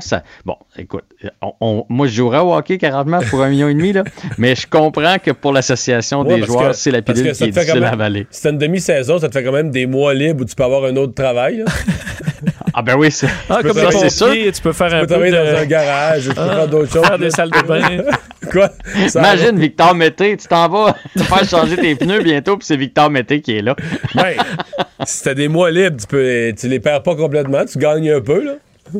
Ouais, mais il y, a- sûrement le fait aussi des séries éliminatoires parce qu'on sait que les joueurs sont pas payés en série. Hein? Fait que là, dans le fond, ils jouent des plus petites saisons, ils ont moins d'argent, mais ils se tapent quand même les séries par la suite. Fait que, ils- regarde, c'est une game de négociation entre la Ligue et l'association des joueurs, mais moi, j'aimerais ça qu'on réussisse à, à donner le trophée à l'entour du 1er juillet, là, puis que pour On 2021-2022. commence dans les on- dates normales, je comprends. Ben ouais, là, à un moment donné, il faudrait retrouver le hockey l'hiver. là. Tu sais, C'est bien beau le hockey l'été, mais j'aimerais ça avoir mon sport quand j'ai le goût de, de le regarder puis de le pratiquer. Est-ce que Claude Julien, Jean-François avait des choses intéressantes à dire aujourd'hui? Ben oui, là, on dirait qu'ils se relayent tous, les, les, les DG, le coach, le, le président de l'équipe, le Mais c'est à cause propriétaire de de vous autres, l'équipe. là, tous ceux qui suivent le sport et qui le commandent, faut qu'ils vous donnent du nanane, là. Faut qu'ils sortent Ça sur- donne bien, parce qu'il faut qu'il faut qu'il y en ait un tous les jours qui sorte sur le bout du balcon et il lance un petit morceau de steak là, pour, euh, pour que les chiens aient à manger. là. Sinon, les chiens vont manger leurs bras. On sait comment ça marche, là. J'ai l'impression que c'est réducteur, ce que tu dis. là. oui. C'est des lignes de la politique, là. C'est ça qu'on dit en politique. Les journalistes, faut que tu sortes sur le balcon, là, lancer du steak, parce que sinon, le steak, ça va être ton bras. Bon, première des choses que je dois dire, il va bien. Hein? Faudrait, Bon, je, je sa pense que santé? c'est ce qu'il y a des. Non, mais tu sais, il y a quand même eu des problèmes de santé, puis on a tendance toujours à focuser sur euh, comment va le Canadien, il est-tu content des acquisitions, etc. Il va bien, il est en pleine forme, ça c'est la première des choses. Il est super excité des acquisitions, il voit pas que ça comme de la pression, lui il voit ça comme un défi, il dit que pour la première fois, il y a une équipe à son image. Et moi, on en avait parlé, je pense, brièvement ensemble. Moi, c'est mon point d'interrogation, Claude Julien.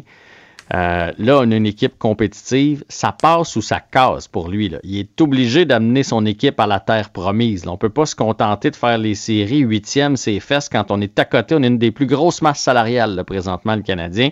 Fait qu'il faut qu'il amène son équipe jusqu'au bout. Puis là, vous allez dire, oui, mais il y a une Coupe Stanley. Oui, oui, il y a une Coupe Stanley, puis ça fait un petit bout de ça, puis il y avait toute une équipe euh, entre les mains. Depuis ce temps-là, c'est la misère. Ces trois dernières saisons, je pense, à Boston, n'a pas fait les séries, puis ses premières saisons avec le Canadien, il n'a pas fait les séries non plus.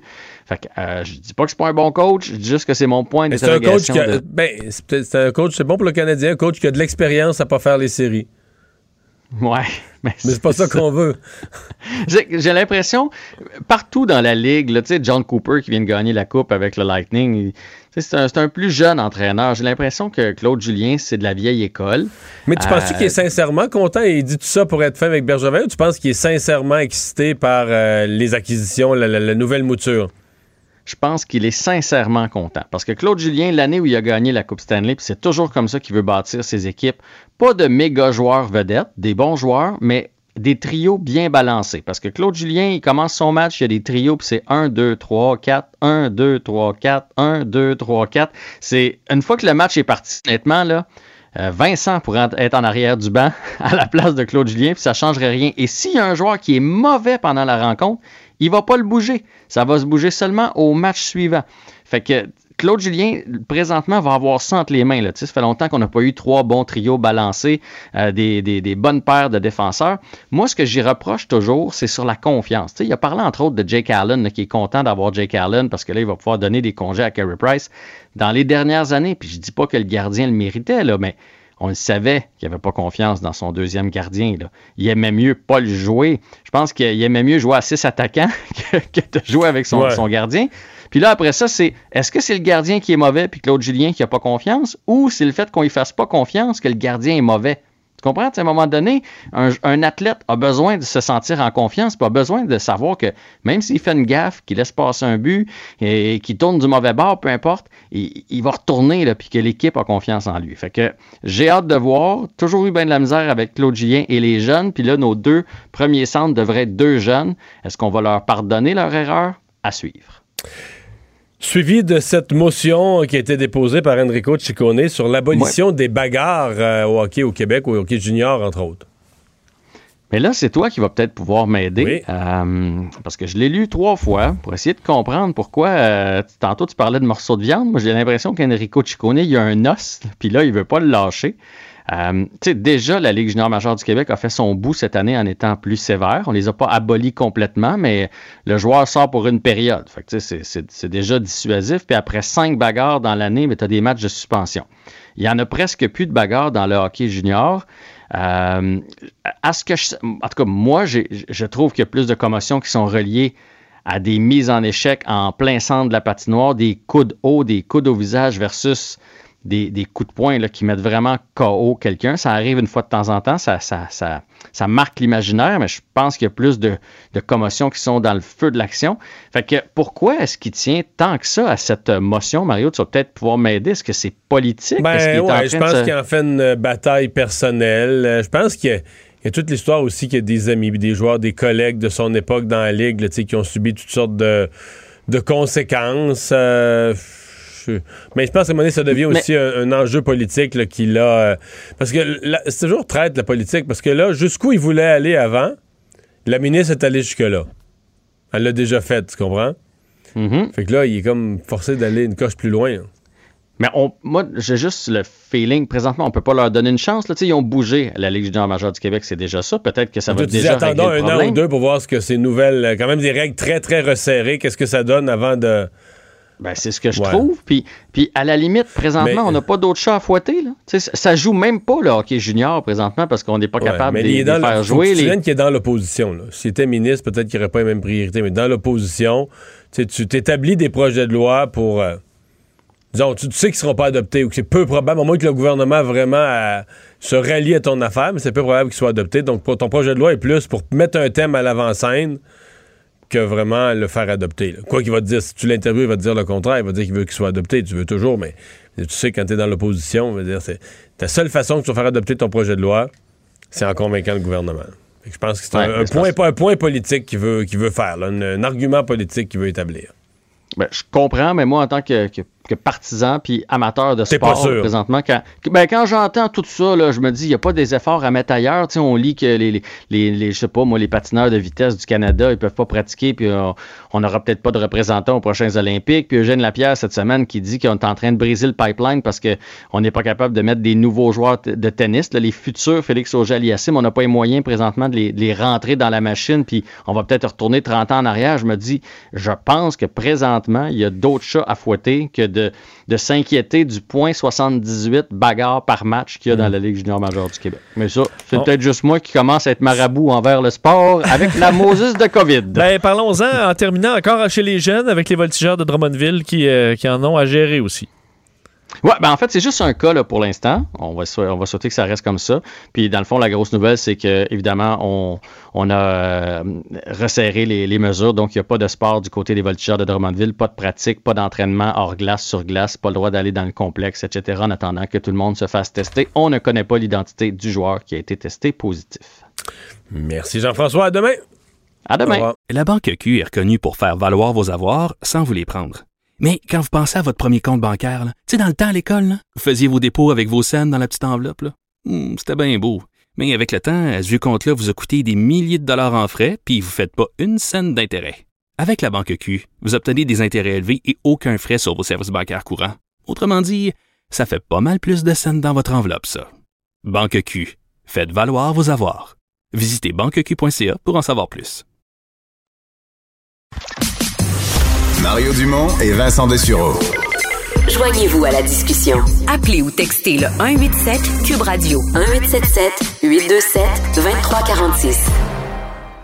Alors Vincent, euh, avec les sondages qui se maintiennent là, à quelques virgules près, euh, le président Donald Trump a besoin ce soir de, de- genre de performance qui brasse des cartes, là, qui fait que les gens se reposent la question euh, Biden, il est-tu vraiment bon? Il faut, faut, faut secouer les puces. Oui, euh, vraiment, euh, Donald Trump a besoin d'un coup de circuit. Je pense ce soir à 12 jours du, scrutin, alors que tous les sondages euh, donnent Joe Biden gagnant. Il faut comprendre, il y a quelques nuances là-dedans. Euh, il y a des, des États clés où c'est quelques pourcents. On est dans la marge d'erreur. On se soupçonne qu'il y a peut-être certaines personnes qui ne veulent pas dire aux sondeurs qu'ils vont voter Trump. Alors, on verra le 3 novembre. Mais Moi, c'est le ça.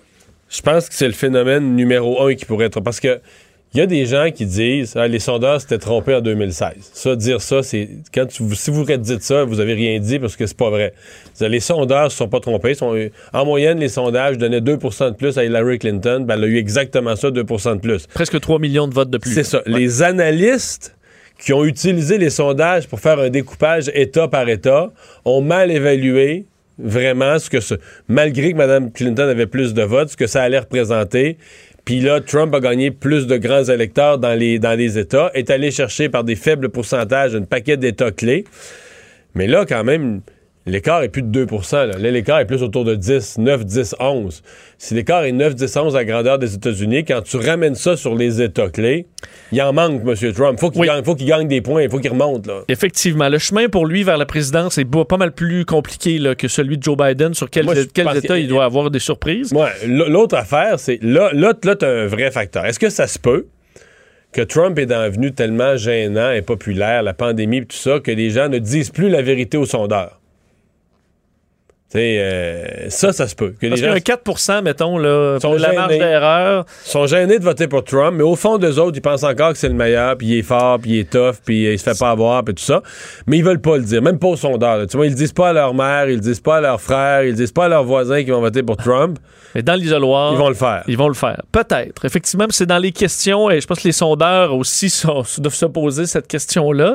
Euh, mais donc, ce soir, ce qui va être intéressant, vous vous rappelez, c'est à 21h à Nashville. On a vu d'ailleurs euh, les, les deux candidats euh, se, se rendre. Donc, Donald Trump qui s'est rendu un petit peu plus tôt aujourd'hui. Et euh, quelle sera la technique? Est-ce que, est-ce que Donald Trump va adapter sa stratégie? On sait qu'il a fait peu de préparation au dire de son équipe de campagne. On peut, le- on peut le croire. Euh, parce que sa technique du premier débat a clairement pas fonctionné, de juste crier. Là, son micro devrait s'éteindre au moment où, de- où Joe Biden a son temps de parole. Est-ce que ça va lui nuire? Est-ce qu'au contraire, ça permettrait à Joe Biden de faire des erreurs, peut-être? Ce qui a été presque est-ce qu'il impossible. pourrait, est-ce qu'il pourrait pousser l'affaire? Parce qu'en bout de ligne, quand on dit un micro fermé, là, puis là, je parle de quelque chose que je connais, ça nous arrive sur un plateau. Ça m'est arrivé, je recevais un invité, puis les batteries de son micro lâchent pendant l'entrevue. Oui. Mais les gens à la maison l'entendent quand même parce qu'ils rentrent dans mes micros. C'est sûr que le son baisse, là. Tu tu, tu l'entends moins bien. Ben, tu l'as vécu à l'Assemblée nationale aussi. Les micros se ferment, les mais micros tu, se peux gueuler, ferment. tu peux gueuler Si- encore, tu sais que ça rentre. Si tu gueules, ça rentre dans C'est ça, mettons que t'es es, l'opposition, dépendamment de la distance, dire que c'était à l'autre bout du salon bleu, mais là, eux autres, mettons, ils vont être à, ils vont être à quoi, là, 3 mètres, 4 mètres, 4 Ouais. mètres? S'ils gueulent, là, ça va rentrer dans le micro de M. Biden. Ça doit être des micros ultra sensibles, grosse qualité sonore, puis tout ça, tu vas... T'entendras pas bien. Tu, tu vas entendre ça comme un son éloigné. Mais s'il dit quelque chose d'horrible, on va tous l'entendre. Est-ce qu'on va le. Normalement, on sépare l'écran en deux aussi, alors on peut juste le voir aussi faire des simagrées. Euh, on verra. Ce qui est sûr, c'est que pour Donald Trump, va vouloir euh, bon, euh, montrer les. euh, détailler les Biden comme une organisation criminelle carrément, là, revenir sur Hunter Biden et tout ça. Euh, on sait que Donald Trump se plaint de cette nouvelle façon de faire avec les micros éteints. va essayer de ramener entre autres, parce que dans certains États clés, là, euh, il y a la question de la fracturation hydraulique. Il en avait parlé. c'est assez drôle parce qu'ici au Québec, t'as l'impression que. D'abord, ça, c'est les gaz de schiste. La fracturation hydraulique, c'est la technique pour aller chercher le. Dans le cas des États-Unis, le gaz de schiste et le pétrole de schiste, qui a fait qu'on a dit de Barack Obama voilà un grand président qui nous amenait l'indépendance énergétique. Avant ça, les États-Unis étaient un, un immense importateur de pétrole, puis là, ils ont acquis l'indépendance énergétique. puis- Mais, je veux dire, ça s'est fait avec le, le fracking. là, le- On sait que c'est un coût environnemental. mais nous, ici, au Québec, on a fait euh, deux, trois puits expérimentaux. Là. On est convaincus là, qu'on a fait une- on a découvert les dangers de ça, c'est épouvantable. Aux États-Unis, c'est des milliers et des milliers et des milliers de puits de gaz de schiste et de pétrole de schiste. Peut-être qu'ils ont fait un, dégât environnemental qu'on saura plus tard, mais pour l'instant, euh, les villes s'effondrent pas. euh, Mais il faut dire que dans le camp démocrate, c'est loin de faire l'unanimité, le là, ça fracking. déchire les dents. Euh, mais pour Joe Biden, qui veut clairement, pour certains États comme l'Ohio, euh, si on La interdit le fracking, la la Pennsylvanie, rurale, c'est super important. si on interdit ça, c'est des milliers d'emplois qui se perdent et euh, Joe Biden perdrait du- des votes importants dans des États clés. Alors là, il est contre l'interdiction du fracking, de la, de la fracturation hydraulique, mais Donald Trump essaie d'amener ce doute-là. Alors on va probablement essayer de le faire encore ce soir, plutôt que parler de la pandémie, évidemment. C'est un débat qui est supposé porter sur, euh, entre autres, la politique internationale. On verra à quel point ce sera, euh, ce sera le cas. Et il faut dire que, de- on le disait un petit peu plus tôt, Joe Biden a passé les trois dernières journées, lui, à se préparer. Alors, sera très prêt. Et dans le cas de Donald Trump, un mot à, sa- à savoir qu'il euh, va se rendre voter. euh, donc, euh, samedi, en Floride, c'est ce que la Maison-Blanche a annon- annoncé tantôt. Pourquoi il vote en Floride? Le président a, annoncé en 2019, à la fin de l'année dernière, qu'il abandonnait New York comme euh, sa résidence principale pour se rendre à Palm Beach comme résidence principale. Alors, il vote maintenant en Floride. Pourquoi? Il disait, j'adore New York et les New-Yorkais, mais j'ai été maltraité par les élus à la fois de la ville et de l'État, entre autres au niveau des impôts, alors que historiquement, une des raisons pourquoi il, est, il, il a donc accumulé des richesses, c'est parce qu'il y a eu toutes sortes de congés de taxes et de, d'impôts à New York. Euh, mais là, euh, il Mais c'était dans le temps que New York était bien géré. Oui, Par M. Giuliani. Euh, ouais, même avant. Même avant, oui. Même avant. Euh, bon, euh, dans nos autres euh, nouvelles, si on revient chez nous, il y a des nouvelles de la ville de Montréal, entre autres Tourisme Montréal, qui crie à l'aide. Oui, Tourisme Montréal qui réclame des programmes d'aide. Sinon, bon, dit entre autres Yves Lalumière, le, le direct, président directeur général, on va reculer à Montréal de 10 ou 20 ans là, dans tout ce qu'on a bâti au niveau touristique, que la perception de Montréal est, comme destination touristique est, est abîmée présentement par tout ce qui se passe et surtout ce qu'on veut pas vraiment... Je suis à moitié d'accord avec lui. Oui, il y a un risque de perdre ses atouts touristiques. Il a entièrement raison. De dire que la réputation de Montréal est abîmée, je veux dire, est-ce Nomme-moi une ville présentement dont la réputation touristique Qu'on- est ouais, pas abîmée. Là. Même si tu as vraiment le goût d'aller quelque part, on peut pas y aller de toute C'est la façon. réputation touristique de Paris, de Rome, de Londres, Milan, de, de- de Barcelone, la Milan. Floride. Euh, Tout est, tout est abîmé. Là. T'as raison. Mais ce qui inquiète, c'est, on dit, la déstructuration de l'offre touristique. Donc, évidemment, si plusieurs meurent, euh, ensuite, quand ça repart, t'as t'as Ah ouais, une des offre bons qui, a- restaurants. qui des- mais c'est pareil.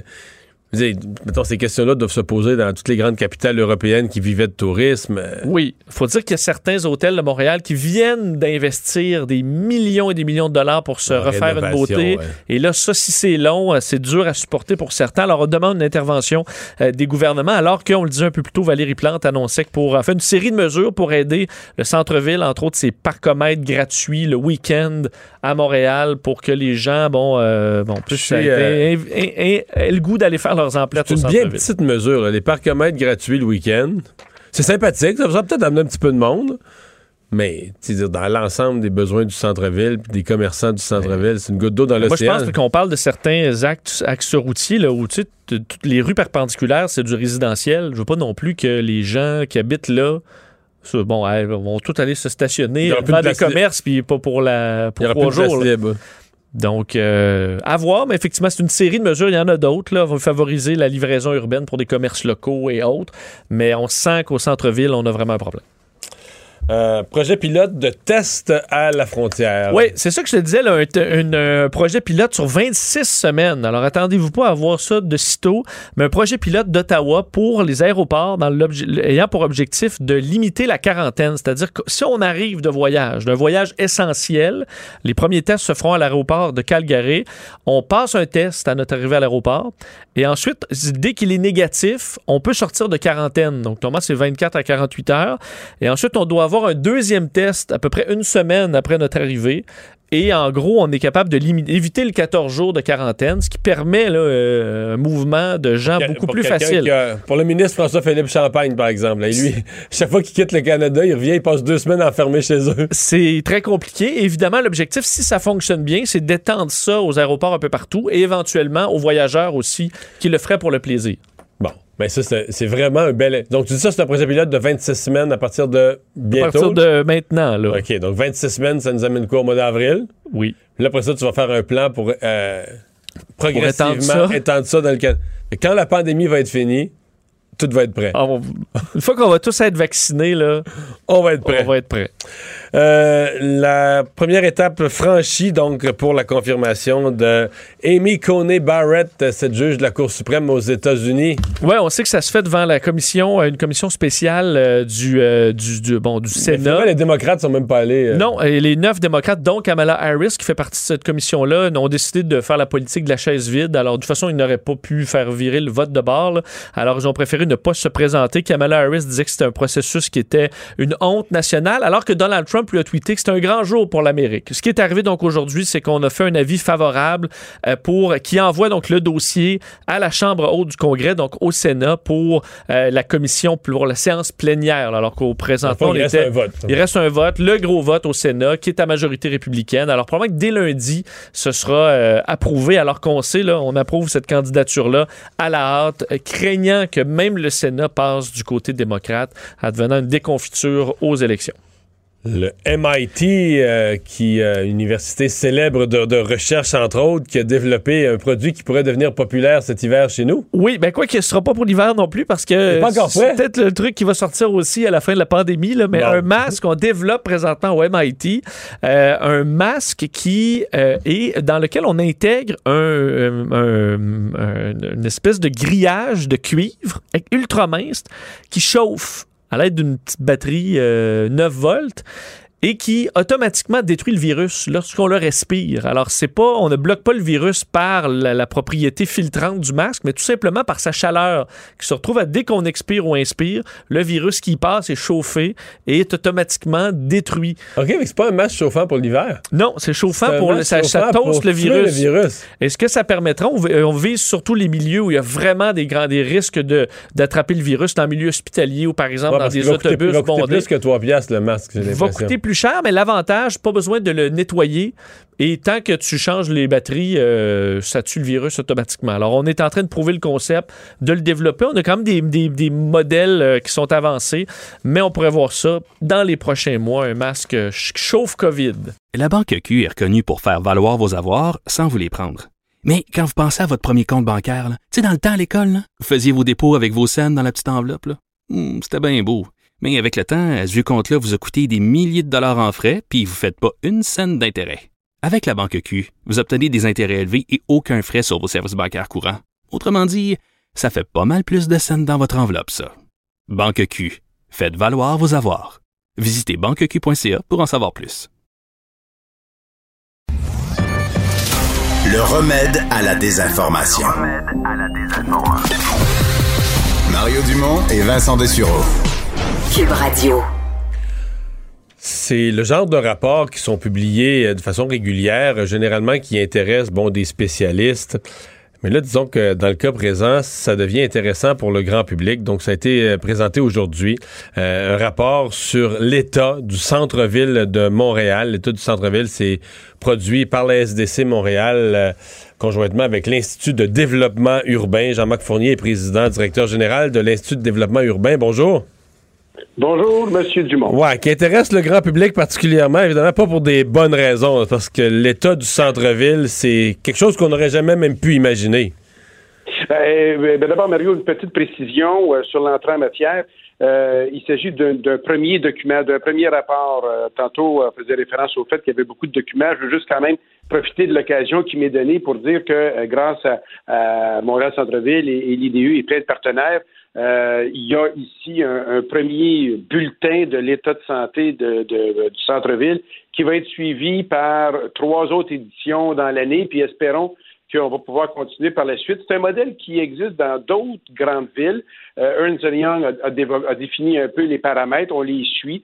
Et puis on essaie donc de, de se donner des, des- des guides euh, pour la suite, euh, comment euh, avoir le bon éclairage pour assurer les meilleures prises de décision. Mais en effet, euh, ça intéresse le monde, parce, puis c'est normal, ça les intéresse parce que la situation en ce moment, elle est, euh, elle est catastrophique, surtout au centre-ville. Mhm. Si on avait, euh, si on découpait ça par secteur, là, évidemment, dans un centre-ville, tu as une partie clairement bureau, administration, une partie touristique, un centre-ville. Si si on découpait ça par secteur, Ben, quand on regarde l'état du centre-ville, c'est le fun quand on parle bureau puis, puis tourisme, là, comme, comme tu l'amènes. Euh, quand on regarde l'économie du centre-ville, 60% ça tient des touristes puis des travailleurs de bureau. 30-30 à peu près, à peu près équivalent. Euh, alors, il y a 60% de, je dirais, de l'âme de Montréal qui le fait vivre du centre-ville qui n'est pas là. Alors, euh, la conséquence, euh, c'est quoi?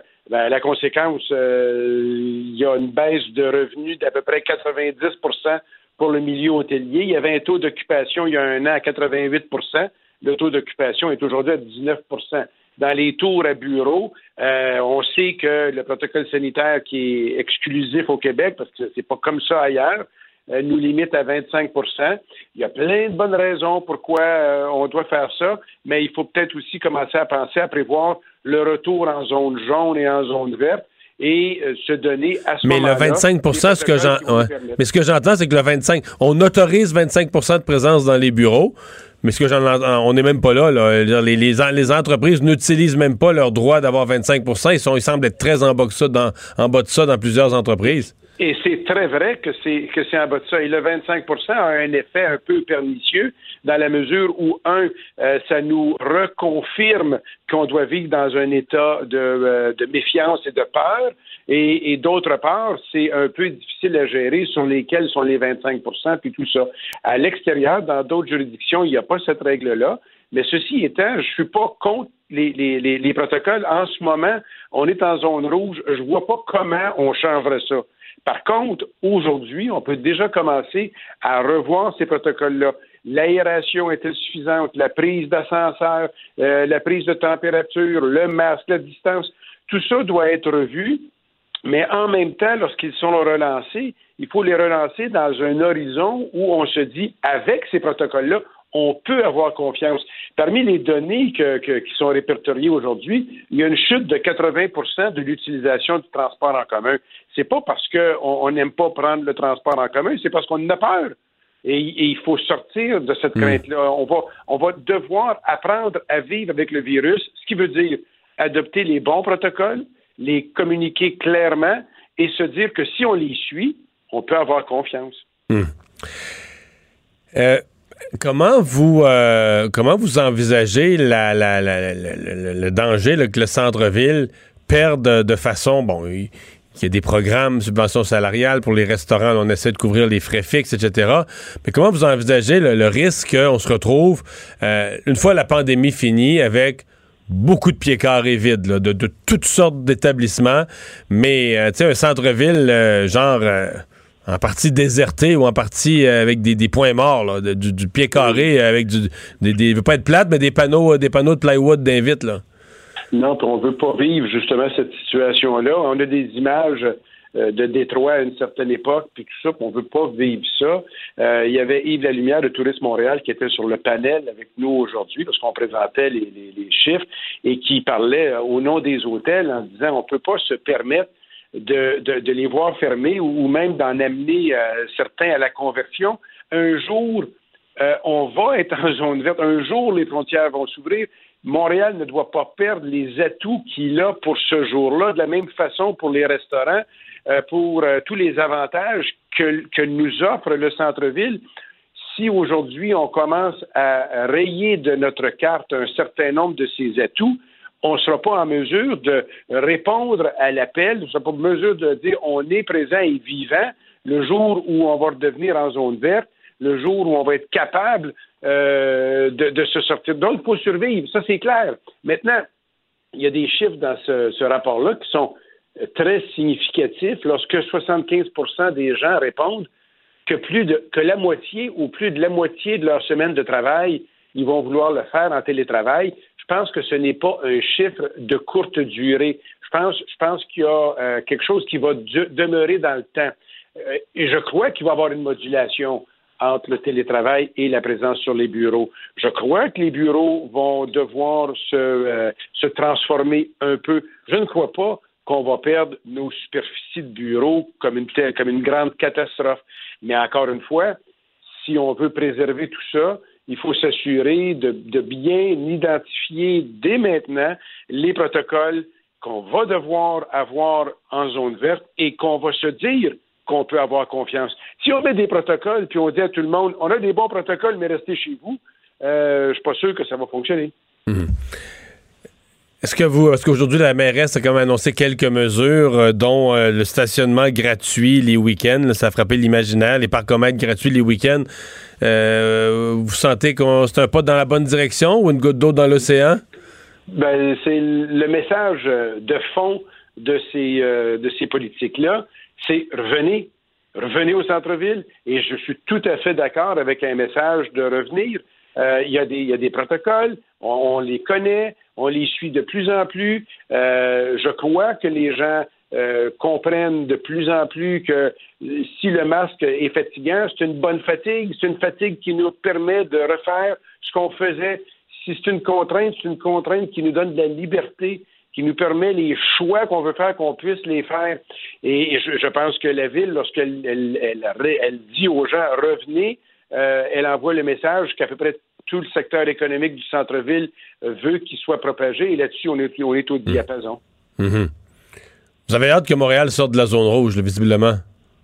Ben, ben, un peu comme tout le monde, hein. je pense que tout le monde souhaite qu'on en finisse, mais, mais, mais, mais puisqu'il n'y a pas de vaccin, puisque le virus est là, je pense qu'il faut qu'on se mette là, à, je dirais, sur une autre vitesse. Comment on peut apprendre à vivre ensemble avec le virus? Ça va se faire dans le respect euh, des meilleurs protocoles que la santé publique ou la Commission des normes de la sécurité au travail vont nous donner. Mais en même temps, il faut se dire que lorsqu'on va les communiquer, il va falloir qu'on accompagne ça d'un message qui est un message de confiance. Oui, on peut vivre avec le virus, comment vivre avec le virus? Avec ces nouveaux protocoles. Jean-Marc Fournier, merci d'avoir été là. Merci, M. Dumont. À la prochaine. président directeur général de l'Institut de développement urbain. On va faire une pause. C'est Richard Martineau qui est là au retour. La Banque Q est reconnue pour faire valoir vos avoirs sans vous les prendre.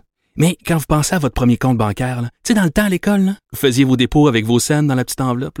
Hmm, c'était bien beau.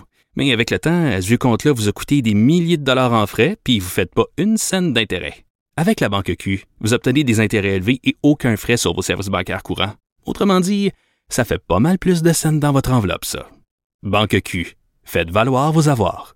Visitez banqueq.ca pour en savoir plus. Mario Dumont, un vent d'air frais. Pas étonnant que la politique soit sa deuxième nature. Vous écoutez Mario Dumont et Vincent Dessureau. Le, commentaire de Richard Martineau. Des commentaires pas comme les autres. Bonjour Richard. Salut Mario. Tu veux nous parler de recyclage? Ben, je sais que c'est un sujet qui, euh, qui t'intéresse beaucoup. Tu en parles souvent, t'écris souvent là-dessus. Je sais pas quel genre de recycleur tu es, toi. Moi, je suis un recycleur très consciencieux. Par exemple, les, les, les, contenants de verre, je les lave au lave-vaisselle avant de les ah, mettre dans mon bac de recyclage. toi, t'es, pas consciencieux. Moi, je suis consciencieux. Toi, t'es maniaque. Non, non, je fais ça. Là. Je les lave au lave-vaisselle. Ils sont clean, clean, clean, quand je les mets dans le bac. T'as dit? C'est pas très vert, là. Non, non, mais, non, mais il est propre après, par exemple. Il est pas, c'est pas, du verre souillé, là, quand même. Là. Non, mais moi, je l'ai ça, c'est correct. Mais euh, Mais, Mais est-ce que t'es écoute, c'est un ratage, Est-ce que tu es satisfait de ce qu'ils en font après, de tes matières euh, Ben, mises au bac c'est ça, ben c'est ça. Pourquoi je fais ça? Pourquoi je me fais un cul là, comme ça? C'est un ratage monumental, le recyclage au Québec. Il va falloir le dire. Là, c'est une enquête euh, du bureau d'enquête du Journal de Montréal. Là, le centre de tri de la Chine qu'on nous avait dit, écoute, c'est le centre, c'est, top-notch. C'est hyper high-tech. C'est le meilleur centre de tri au Québec. Ça fait un an qu'il est ouvert et il y a encore plein de problèmes. Le papier qui sort de là est contaminé. 20 de contaminants dans le papier, alors qu'en Chine, c'est 1% Aux États-Unis, c'est 3% Ici, c'est 20% de contaminants. Mais ce que, ce que, ce qui vraiment me, me flabbergasté dans ce, dans ce reportage-là, et peut-être tu savais ça, Mario, parce que tu suis probablement ça plus près, euh, de, de façon plus proche que moi. L'entreprise, le, le centre de recyclage, l'entreprise qui s'en occupe, si ton papier est tellement contaminé que tu peux pas le vendre à l'étranger, on l'a vu, là, les, les Indiens veulent rien savoir de notre papier puis tout ça, la ville de Montréal est obligée de l'acheter. Donc toi, tu parais pas, là. C'est un win-win situation. C'est-à-dire que si ton papier est contaminé, l'étranger ne veut pas la- le vendre, ben, la ville est obligée de l'acheter et la- ça coûte très cher à la ville. Donc, imagine-toi, toi, l'entrepreneur, là, tu dis, bof, de toute façon, même si mon papier est contaminé, on va aller le vendre à la ville de Montréal, puis la ville de Montréal va l'acheter. Tu sais, c'est comme toi, tu fais une mauvaise émission de radio, très, très mauvaise, mettons, le Picube et dit, ben, ça nous intéresse pas, on ne l'achètera pas. Mais la ville va, va payer pour ton émission de radio. Mais tu sais, c'est complètement, c'est ridicule. Toute la filière là. est tout croche. là. Toute la filière est tout croche parce que pour que les matières aient de la valeur, il aurait fallu avoir des investir dans la, la- la recherche et la technologie, avoir des bonnes, des bonnes usines de recyclage, de réutilisation du, du plastique, du papier, forcer par exemple nos fabricants à inclure des pourcentages de papier recyclé pour créer un marché, créer de la demande. Tout est mal foutu là, de A à Z. Ben, De A à Z, ben attends une minute, il y avait une machine, une machine high-tech pour justement le purifier le verre. là. Tous les contenants de verre seraient parfaits. Elle pas installée. Elle n'est pas installée. Ça fait un an. Je- on a beau, là, après ça, tu mets ton papier, toi, dans le bac de recyclage, puis tu sors ton recyclage au grand froid, puis tu mets ça dehors, puis tout ça, là, puis bon, j'ai fait, euh, j'ai fait ma part. Pendant ce temps-là, tu te regardes, tu te retournes, puis il y a- il y, a des, des cheminées derrière moi, toi, des usines que- qui, qui Ouais, ouais. shootent euh, de la boucane dans, dans les airs. Mais je veux dire que les villes, là, sont rendues une coche plus haute. Les villes, là, c'est tellement de la merde, le recyclage, qu'ils veulent même plus. Moi, mettons ma ville, là. Toi, t'as une gros, des grosses boîtes de carton. T'as acheté, je sais pas, un meuble, pas tout ce qui crée une grosse boîte de carton. Ben, ils vont t'encourager à la mettre. Tu sais ce qu'ils appellent les encombrants, là, qui passent une fois par mois, ils ramassent des gros morceaux, là. Oui. Parce que t'as ton bac bleu, mais si tu mets le carton à côté, ils le ramassent pas. C'est comme si t'as le droit à un bac bleu par un petit bac bleu par deux semaines. Le reste, Fait jette que là, mettons une, Ben, boîte tu de, euh, mettons une boîte de carton, mettons tu t'achetais, je sais pas, euh, t'achètes un bureau de travail, parce que là, tu travailles de la maison d'enraînement, ça te prend un meilleur bureau. Mais là, tu défais la boîte, tu remplis quasiment, c'est assez de carton, tu remplis quasiment à ton bac. Tu peux pas, tu pourras plus recycler pendant deux semaines. Ben Fait que c'est aux en- tu mets ça aux encombrants. Fait que tout, tout le carton du, tout le carton de la ville est aux encombrants. Et Pas la le- le ville, gros la- carton. la- non, il y a un problème, avec- il y a un problème aussi avec les Mais parce gens, qu'ils veulent dire, pas. là. Ils veulent pas. Ils se disent, regarde, là, le carton, on n'a rien à foutre avec. Fait que si le monde. Non, mais souvent aussi le carton, les gens qui se font venir de la pizza, là, Domino Pizza, puis le carton, Ça, c'est là, il est tout sale à l'intérieur. C'est du compost, Ben oui, c'est ça. Tu mets pas ça là, dans, dans- dans le recyclage. Là. Les gens recyclent tout croche aussi. Là, tu sais. Ça, c'est sûr. Faut dire, c'est comme donc, euh, c'est tout croche, mais vraiment, ça, ça fait longtemps que c'est tout croche, cette filière-là. Ça ne fonctionne pas. Richard, tu fais une comparaison euh, des réactions entre la mort de George Floyd et euh, Samuel Paty en France. Écoute, la mort de George Floyd, il y a eu des marches, souvenez-vous de ça, en pleine pandémie. D'ailleurs, il y a des gens qui se posaient des questions, mais il y a eu des marches, il y a eu des manifestations. Écoute, il y a eu des banderoles euh, partout, Black Lives Matter, etc. Euh, parce qu'il a été tué par un policier blanc. Mais là, tu as Samuel Paty qui est tué par ben, des islamistes et ça n'a pas l'air à nous déranger tant que ça. Je ne vois pas de marche. Je salue d'ailleurs Marois Risky qui a déposé une motion en disant il est hors de question qu'on tolère, qu'on tolère euh, le terrorisme islamique. D'ailleurs, elle, Elle a elle nommé les hein. choses, Elle a nommé les choses. La presse canadienne, la presse canadienne l'a pas nommé. Je sais pas si tu as lu le texte de la presse canadienne qui est paru dans la presse aujourd'hui. Il parle de terrorisme.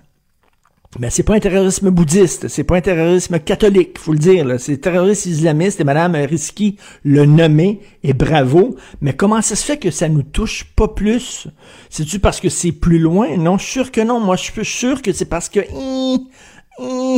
les islamistes, ben, c'est des gens qui ont un teint un peu basané, c'est des gens qui viennent du Maghreb, tu sais, fait que c'est correct de manifester contre le racisme blanc, ça c'est bien, mais qu'il y a une gang de crinqués qui veulent tuer tous les non-musulmans ou tous ceux qui ont critiqué leur religion, ça, hein, on, est comme mal à l'aise pour critiquer ces gens-là. Pourquoi on devrait... C'est vraiment épouvantable ce qui s'est passé. Et ça n'arrête pas, là. Ça n'arrête pas. Il y a eu le Bataclan, il y a eu euh, Charlie Hebdo, il y a eu l'hyper cachage. il y, en a plein de ça. Il va falloir à un moment donné qu'il y ait... Je sais pas qu'il y ait une réaction ici. Là. Comment ça se fait qu'on hausse les épaules? Mais George Floyd, ça nous touche beaucoup, par contre. Bizarre. On a l'indignation sélective, mettons. Ouais. Euh, c'est... Euh, mais au, moins, notre Assemblée nationale a parlé en notre nom. Ça, au moins, il faut, souligner. Au moins, il faut le dire. Tout à fait. Tu veux nous parler d'une nouvelle préposée aux bénéficiaires? Ah ben oui, écoute, euh, qui a écrit un texte là, qui a été publié dans le Journal de Montréal, mais je l'ai eu en entrevue à l'émission. Et euh, elle, cette fille-là, c'est une fille qui est travaillante. C'est vraiment elle est capable d'en faire. Elle a passé, écoute, euh, du temps. À un moment donné, son travail, c'était de casser des homards elle passait huit heures par jour à casser des homards pour une entreprise, puis tout ça, tu sais, à, travers, elle fait plein, plein de jobs, mille un, emploi, elle voulait être préposée, puis elle dit, moi, je vais aller là, puis euh, j'ai un rêve, c'est-à-dire que je veux améliorer la vie de ces gens-là, je veux les faire sourire, je veux leur amener un petit, un petit peu de soleil, un rayon de soleil dans leur vie à ces gens-là. Et écoute, elle, s'est confrontée à, du harcèlement, à de l'intimidation. Euh, les gens, tu sais, ça, c'est une vieille histoire. Ça t'arrive, t'es jeune, puis tu veux, tu veux travailler fort, puis travailler vite, puis tu dis, wow, wow, wow, wow, ralentis le rythme, toi, là, là, tu sais. Ou toi, tu veux, tu veux prendre ton temps. Au contraire, elle, c'était l'inverse. Elle voulait prendre son temps avec les gens, leur parler, les faire sourire, puis tu dis, non, non, ah ouais, là, ah ouais, là. Nous autres, c'est pas comme ça, il faut que t'ailles vite, puis un autre, puis un autre, puis un autre, puis un autre, puis elle dit, moi, je, je pensais de, de, faire du bien à ces gens-là, et que si jamais il y a un, il y a un vieux, une personne âgée qui pleure, je vais pouvoir la consoler. Mais finalement, non, la machine fait en sorte que, à un moment donné, tu te plies euh, et tu deviens comme les autres, tu deviens aussi insensible. Elle dit, moi, je me reconnaissais plus. Après quelques jours de travail, j'étais devenu insensible comme les gens qui étaient là. La machine m'a totalement broyé. Elle disait a beaucoup de jalousie. Euh, tu sais, les nouveaux préposés. Ils sont pas bien accueillis. Là, hein. sont pas bien accueillis du tout, du tout. Là, absolument pas. Là. regarde la petite jeune, puis pas, en plus, ils ont pas comme les mêmes conditions. On dirait, ouais, tout arrive, puis déjà dans les bonnes conditions. Moi, ça m'a pris du temps avant d'arriver à ces conditions-là, puis tout ça. Il y a de la, jalousie, il y a de l'intimidation. Euh, tu, prends trop de temps avec euh, les personnes âgées, il faut que tu euh, accélères le rythme et tout ça. Et elle a dit, je suis plus capable, j'ai développé des, maladies, j'ai des étourdissements, je suis, fatigué, tout ça. Et là, on me demande de, de, rembourser ma formation qui était de 9000 dollars parce qu'elle n'avait pas retourné travailler ça, l'engagement, il fallait qu'il fasse, fallait qu'il fasse au moins un an faire un an, fait que je sais pas ce que je vais faire. Je pense que je vais rembourser mon 9000 dollars, mais c'est sur sur le terrain, ça n'a pas l'air d'être facile. Et le problème, c'est pas tellement euh, les conditions de travail, c'est-à-dire c'est la jalousie et l'intimidation entre employés. Il me semble c'est déjà assez difficile comme condition, comme euh, comme euh, situation, comme contexte. Il faut-tu en plus ajouter la jalousie des gens là-dedans? Hmm. Regarde la petite jeune Mais c'est parce que ça, c'est les mêmes gens c'est les mêmes gens qui, le printemps passé, criaient au manque de personnel. Le gouvernement fait, le, gouvernement fait une stratégie d'urgence pour en former 7000 euh, en, trois mois. Là, ils arrivent. Puis ils sont accueillis. Regarde les nouvelles, regarde les nouveaux, regarde les nouvelles. Ils pensent que vous êtes bon, mais tu vois ça dans deux mois, tu vas t'écœurer, puis tu vas sortir, puis tu sais, tabarnouche. C'était ça son problème, elle. C'était plus délai avec ces gens-là que délai dans le contexte de pandémie. C'est complètement délirant. Comme tu dis, là, ils voulaient avoir de l'aide. Là, on leur en donne de l'aide, ils sont pas contents. Tout va bien dans notre secteur public. Tout va super bien. Bonne soirée. Salut, à demain. Le remède à la désinformation. Le remède à la désinformation. Mario Dumont et Vincent Dessureau. Cube Radio. Alors, c'est l'heure de la chronique euh, politique avec euh, Gilles Barry. Bonjour, Gilles.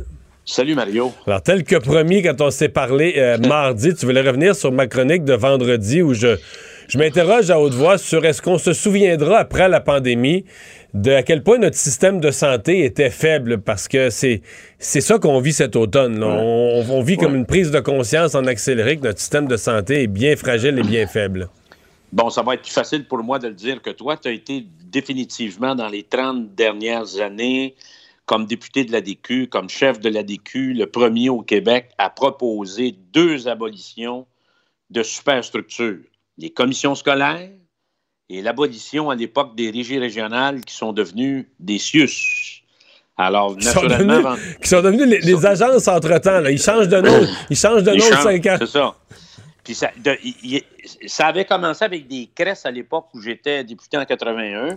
C'est devenu des régies régionales dans les années 90. Puis ils grossissent à chaque fois, Mario.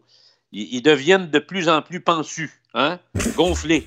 Alors, euh, alors tu as dit euh, des choses très importantes. euh, D'abord, est-ce que le système va tenir le coup? Parce que la question, est-ce que puis la question qui revient souvent, on voit ça dans les lignes de presse, on a plus tendance à vouloir sauver le système de santé que les malades.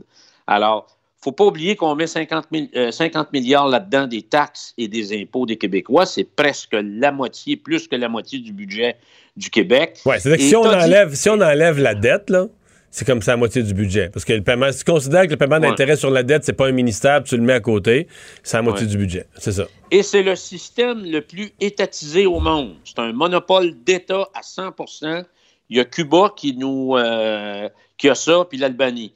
Et le, le- dans ta chronique, le coup de poing, c'est quand tu as révélé que tous les pays européens ont rejeté notre modèle. Euh, on avait pourtant le meilleur modèle au monde, mais personne ne l'a copié dans les 50 dernières années. Et pourtant, tous- ces pays Zéro. européens ont des couvertures universelles. C'est-à-dire que les gens, c'est pas comme Oh, aux ouais. États-Unis, là, les Ouais. gens sont soignés, euh, les plus pauvres ont accès aux soins, mais on, on a fait ça sans forcer la création d'un monopole d'État complet. là. Même les pays scandinaves, à Stockholm, il y a des hôpitaux privés. a- tout le monde est soigné, tout le monde, est- tout le monde a accès aux soins, euh, même les plus pauvres. Mais on n'a pas, pour, pour réaliser cet objectif-là, on n'a pas décidé de faire. Puis la plupart des pays, ils vont avoir un petit ticket de modérateur, mettons, pour l'accès aux soins, l'accès à l'urgence, tout ça. Tu la, la gratuité pure, là, moi, ça me fait, ça toujours fait peur. Tout ce qui est gratuit, ben, là, Alors, ma question, Mario, est-ce que si demain matin on remet 2, 5, 10, 15, 20 milliards dans le système de santé québécois, est-ce qu'on va l'améliorer? Bon, est-ce qu'il va on l'a mieux fonctionner? Est-ce qu'il va mieux fonctionner? Est-ce qu'on va avoir un accès plus euh, rapide à un médecin de famille? Est-ce qu'on va régler le problème des CHSLD? La dernière bêtise que j'ai entendue dans les dernières semaines, on va régler ça en nationalisant les CHSLD. Là, vraiment, on a, on a fumé du bon pas à peu près. Régler le problème de la maltraitance d'un DPJ, accès plus vite à une chirurgie. Est-ce que ça va désengorger, désengorger les urgences, motiver davantage de personnel à travailler mieux? plus d'imputabilité et de responsabilité des gestionnaires, plus de flexibilité, d'agilité et de rapidité d'exécution? Est-ce que l'argent, Mario, va tout régler? Comme les super commissions d'enquête. hein? Un problème, ça prend une commission d'enquête. Puis quand on change le nom pour en faire une super, super commission d'enquête, est-ce qu'on a vraiment confiance à tout ça? Alors, il faut comprendre, Mario, on travaille, bon, 25, 30, 35, 40 ans dans notre vie, puis c'est vers la fin de notre vie qu'on utilise les services de santé. Il y a, il y a 50 des impôts qu'on paye et des taxes qui vont dans le système de santé. On peut payer des centaines de milliers de dollars d'impôts, puis des fois des millions. Il faut le calculer. là. Fais le calcul. Les gens devraient faire l'exercice. On met de l'argent là-dedans, puis en fin de compte, on n'a pas accès aux services ou on n'a pas des bons services.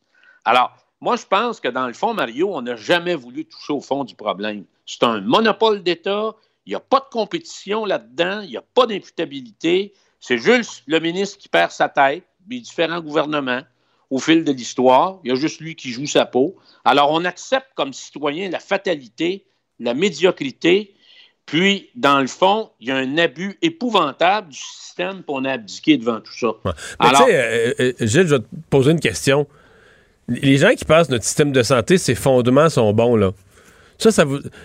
Là, ça fait à peu près, quoi, 30 ans au moins, puis qui a dû passer, mettons, en 30 ans, 15 à 20, 15 ministres de la Santé différents, puis ils auraient tous été mauvais. Donc, le premier ministre, du parti qui est élu par la population, la population pense que c'est le meilleur parti, puis le premier ministre prend un de ses meilleurs éléments, sinon son meilleur élément, puis il le met à la santé puis ils n'ont jamais réussi. Tous les ministres de la Santé ont fini, à, la fin, ils étaient brûlés, finis comme pas bon.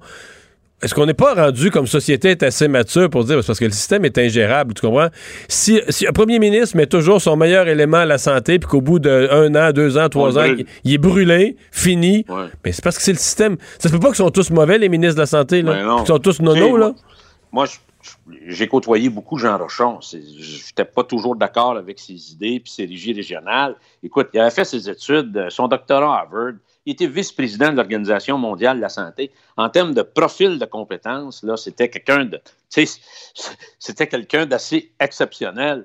Mais regarde, il a été, il a été bouffé euh, comme tout le monde. Alors, moi, je reviens, Mario, parce que la pandémie a mis plus à nu notre système. Alors, on voit que c'est un, c'est un système qui est ultra centralisé, qui est bureaucratisé à l'os. Il n'y a pas d'imputabilité, il n'y a personne qui est responsable de rien, il n'y a pas de leadership. On est écrasé par un corporatisme qui est assez crasse à mon point de vue, et euh, naturellement composé par des corporations professionnelles, des syndicats, puis leurs conventions collectives qui sont très aberrantes. Rappelle-toi, il y a quelques semaines, quand on a dit que en 2019, il y a eu pour 750 millions de dollars juste pour compenser les congés maladie du personnel de la santé. Alors, euh, puis on a empilé des structures par-dessus les structures. Puis Mario, je, je voudrais ouvrir une parenthèse parce qu'on a parlé de ça aujourd'hui, la conférence de presse du premier ministre. Tu sais, on nous a annoncé qu'il y avait des DG qui avaient été nommés pour les CHSLD. C'est pas vrai. C'est des fonctionnaires qui s'occupent de 3 à 4 CHSLD.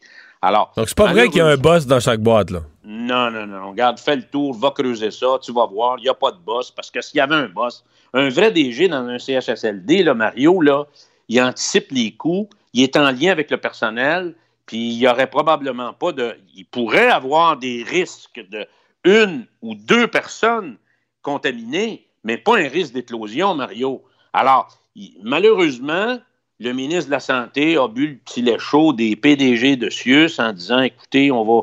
euh, calmez-vous, là, au mois de juin, là, on va trouver une solution pour être en mesure de, de régler ça, mais c'est pas ça qui est arrivé. Alors, moi, je veux, je veux terminer, Mario. Il faut revoir de fond en comble le système.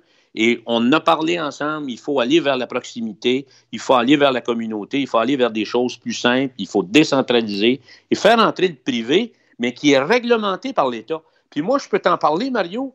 Les centres pour alcooliques toxicomanes au Québec, c'est des centres sans but lucratif, c'est des centres qui fonctionnent un peu comme le privé, qui sont réglementés par le gouvernement, qui sont peu aidés financièrement, mais qui marchent. Ils marchent, Mario, depuis 30, 35, 40, 45 ans, comme les centres Pélado, par exemple. S'ils marchent parce qu'ils sont bons, les gens font confiance à leur service, puis la publicité s'est fait du bouche à oreille. Alors, il faut revoir, à mes yeux, il faut tout revoir ça. Il faut aller vers les institutions qui sont soignantes, les gens qui livrent des services pour soigner le monde, avec un conseil d'administration, un vrai DG, puis une implication de la communauté autour de cette entité-là. Et je pense que là, on pourrait redessiner, tant qu'à moi, le modèle de l'avenir. Il nous reste 30 secondes. Euh, tu as mentionné des idées de, commission d'enquête, parce qu'à l'Assemblée nationale, l'opposition demande une commission d'enquête sur, la gestion de la pandémie. Ouais, tu ris? Ben, en tête, tu as fait un petit. Oui, oui. Non, mais une commission d'enquête sur la, la- la gestion de la pandémie, est-ce qu'il y a une utilité à ce moment-ci? Ben, absolument. On peut-tu finir ça parce que c'est vraiment pas facile, là? On n'est pas sorti du bois non plus. On verra ça l'année prochaine, quand ça sera fini. On verra, mais encore une fois, une commission d'enquête, ça règle pas nécessairement le problème, Mario. Tu ça, le sais. ça prend alors, moins faudrait- deux, ça prend au moins deux ans pour les résultats. Là. Ben, tu sais, là, on peut-tu être tranquille, puis se focuser sur ce qui doit être fait, confronter le virus, euh, puis venir en aide à ceux et celles qui sont plus vulnérables par rapport à ça, puis pratiquer naturellement les règles qui, euh, qui- euh, sanitaires, distanciation, lavage de mains, puis le masque. C'est ça qu'il faut faire. Alors, moi, pour moi, il faut sortir ça du débat, puis il faut se concentrer sur l'essentiel. L'essentiel pour l'instant. Hey, merci beaucoup. Merci, Mario. Au revoir. Bye-bye. On s'arrête, on revient, on va être dans le bulletin avec Pierre Bruno. La Banque Q est reconnue pour faire valoir vos avoirs sans vous les prendre. Mais quand vous pensez à votre premier compte bancaire, tu sais, dans le temps à l'école, vous faisiez vos dépôts avec vos scènes dans la petite enveloppe. Hmm, C'était bien beau. Mais avec le temps, ce vieux compte-là vous a coûté des milliers de dollars en frais, puis vous ne faites pas une scène d'intérêt. Avec la Banque Q, vous obtenez des intérêts élevés et aucun frais sur vos services bancaires courants. Autrement dit, ça fait pas mal plus de scènes dans votre enveloppe, ça. Banque Q, faites valoir vos avoirs. Visitez banqueq.ca pour en savoir plus. Mario Dumont et Vincent Dessureau. Inséparables comme les aiguilles d'une montre. Cube, Cube Radio. Cube Radio. Cube Radio. En direct à LCN. 17h27 euh, dans les studios de Cube Radio. On y retrouve euh, Mario Dumont. Mario, euh, d'abord, on entend rarement le ministre dire Je dors pas, le ministre de la Santé, je dors pas bien. la situation est inquiétante dans les CHSLD et il dit qu'il a une très grande responsabilité de rétablir un peu la situation là-bas. Ouais, on aime déjà entendre dire qu'ils prennent la responsabilité, mais j'entends trois facteurs qui inquiètent euh, le gouvernement. Euh, d'abord, euh, les facteurs locaux, là, le nombre de cas ne baisse pas et M. Legault se rend compte que quand le nombre total de cas testés positifs baisse pas, ben les cas, il y, a, un côté cumulatif pour les soins intensifs, pour les hôpitaux, une pression sur le système de santé qui est toujours là.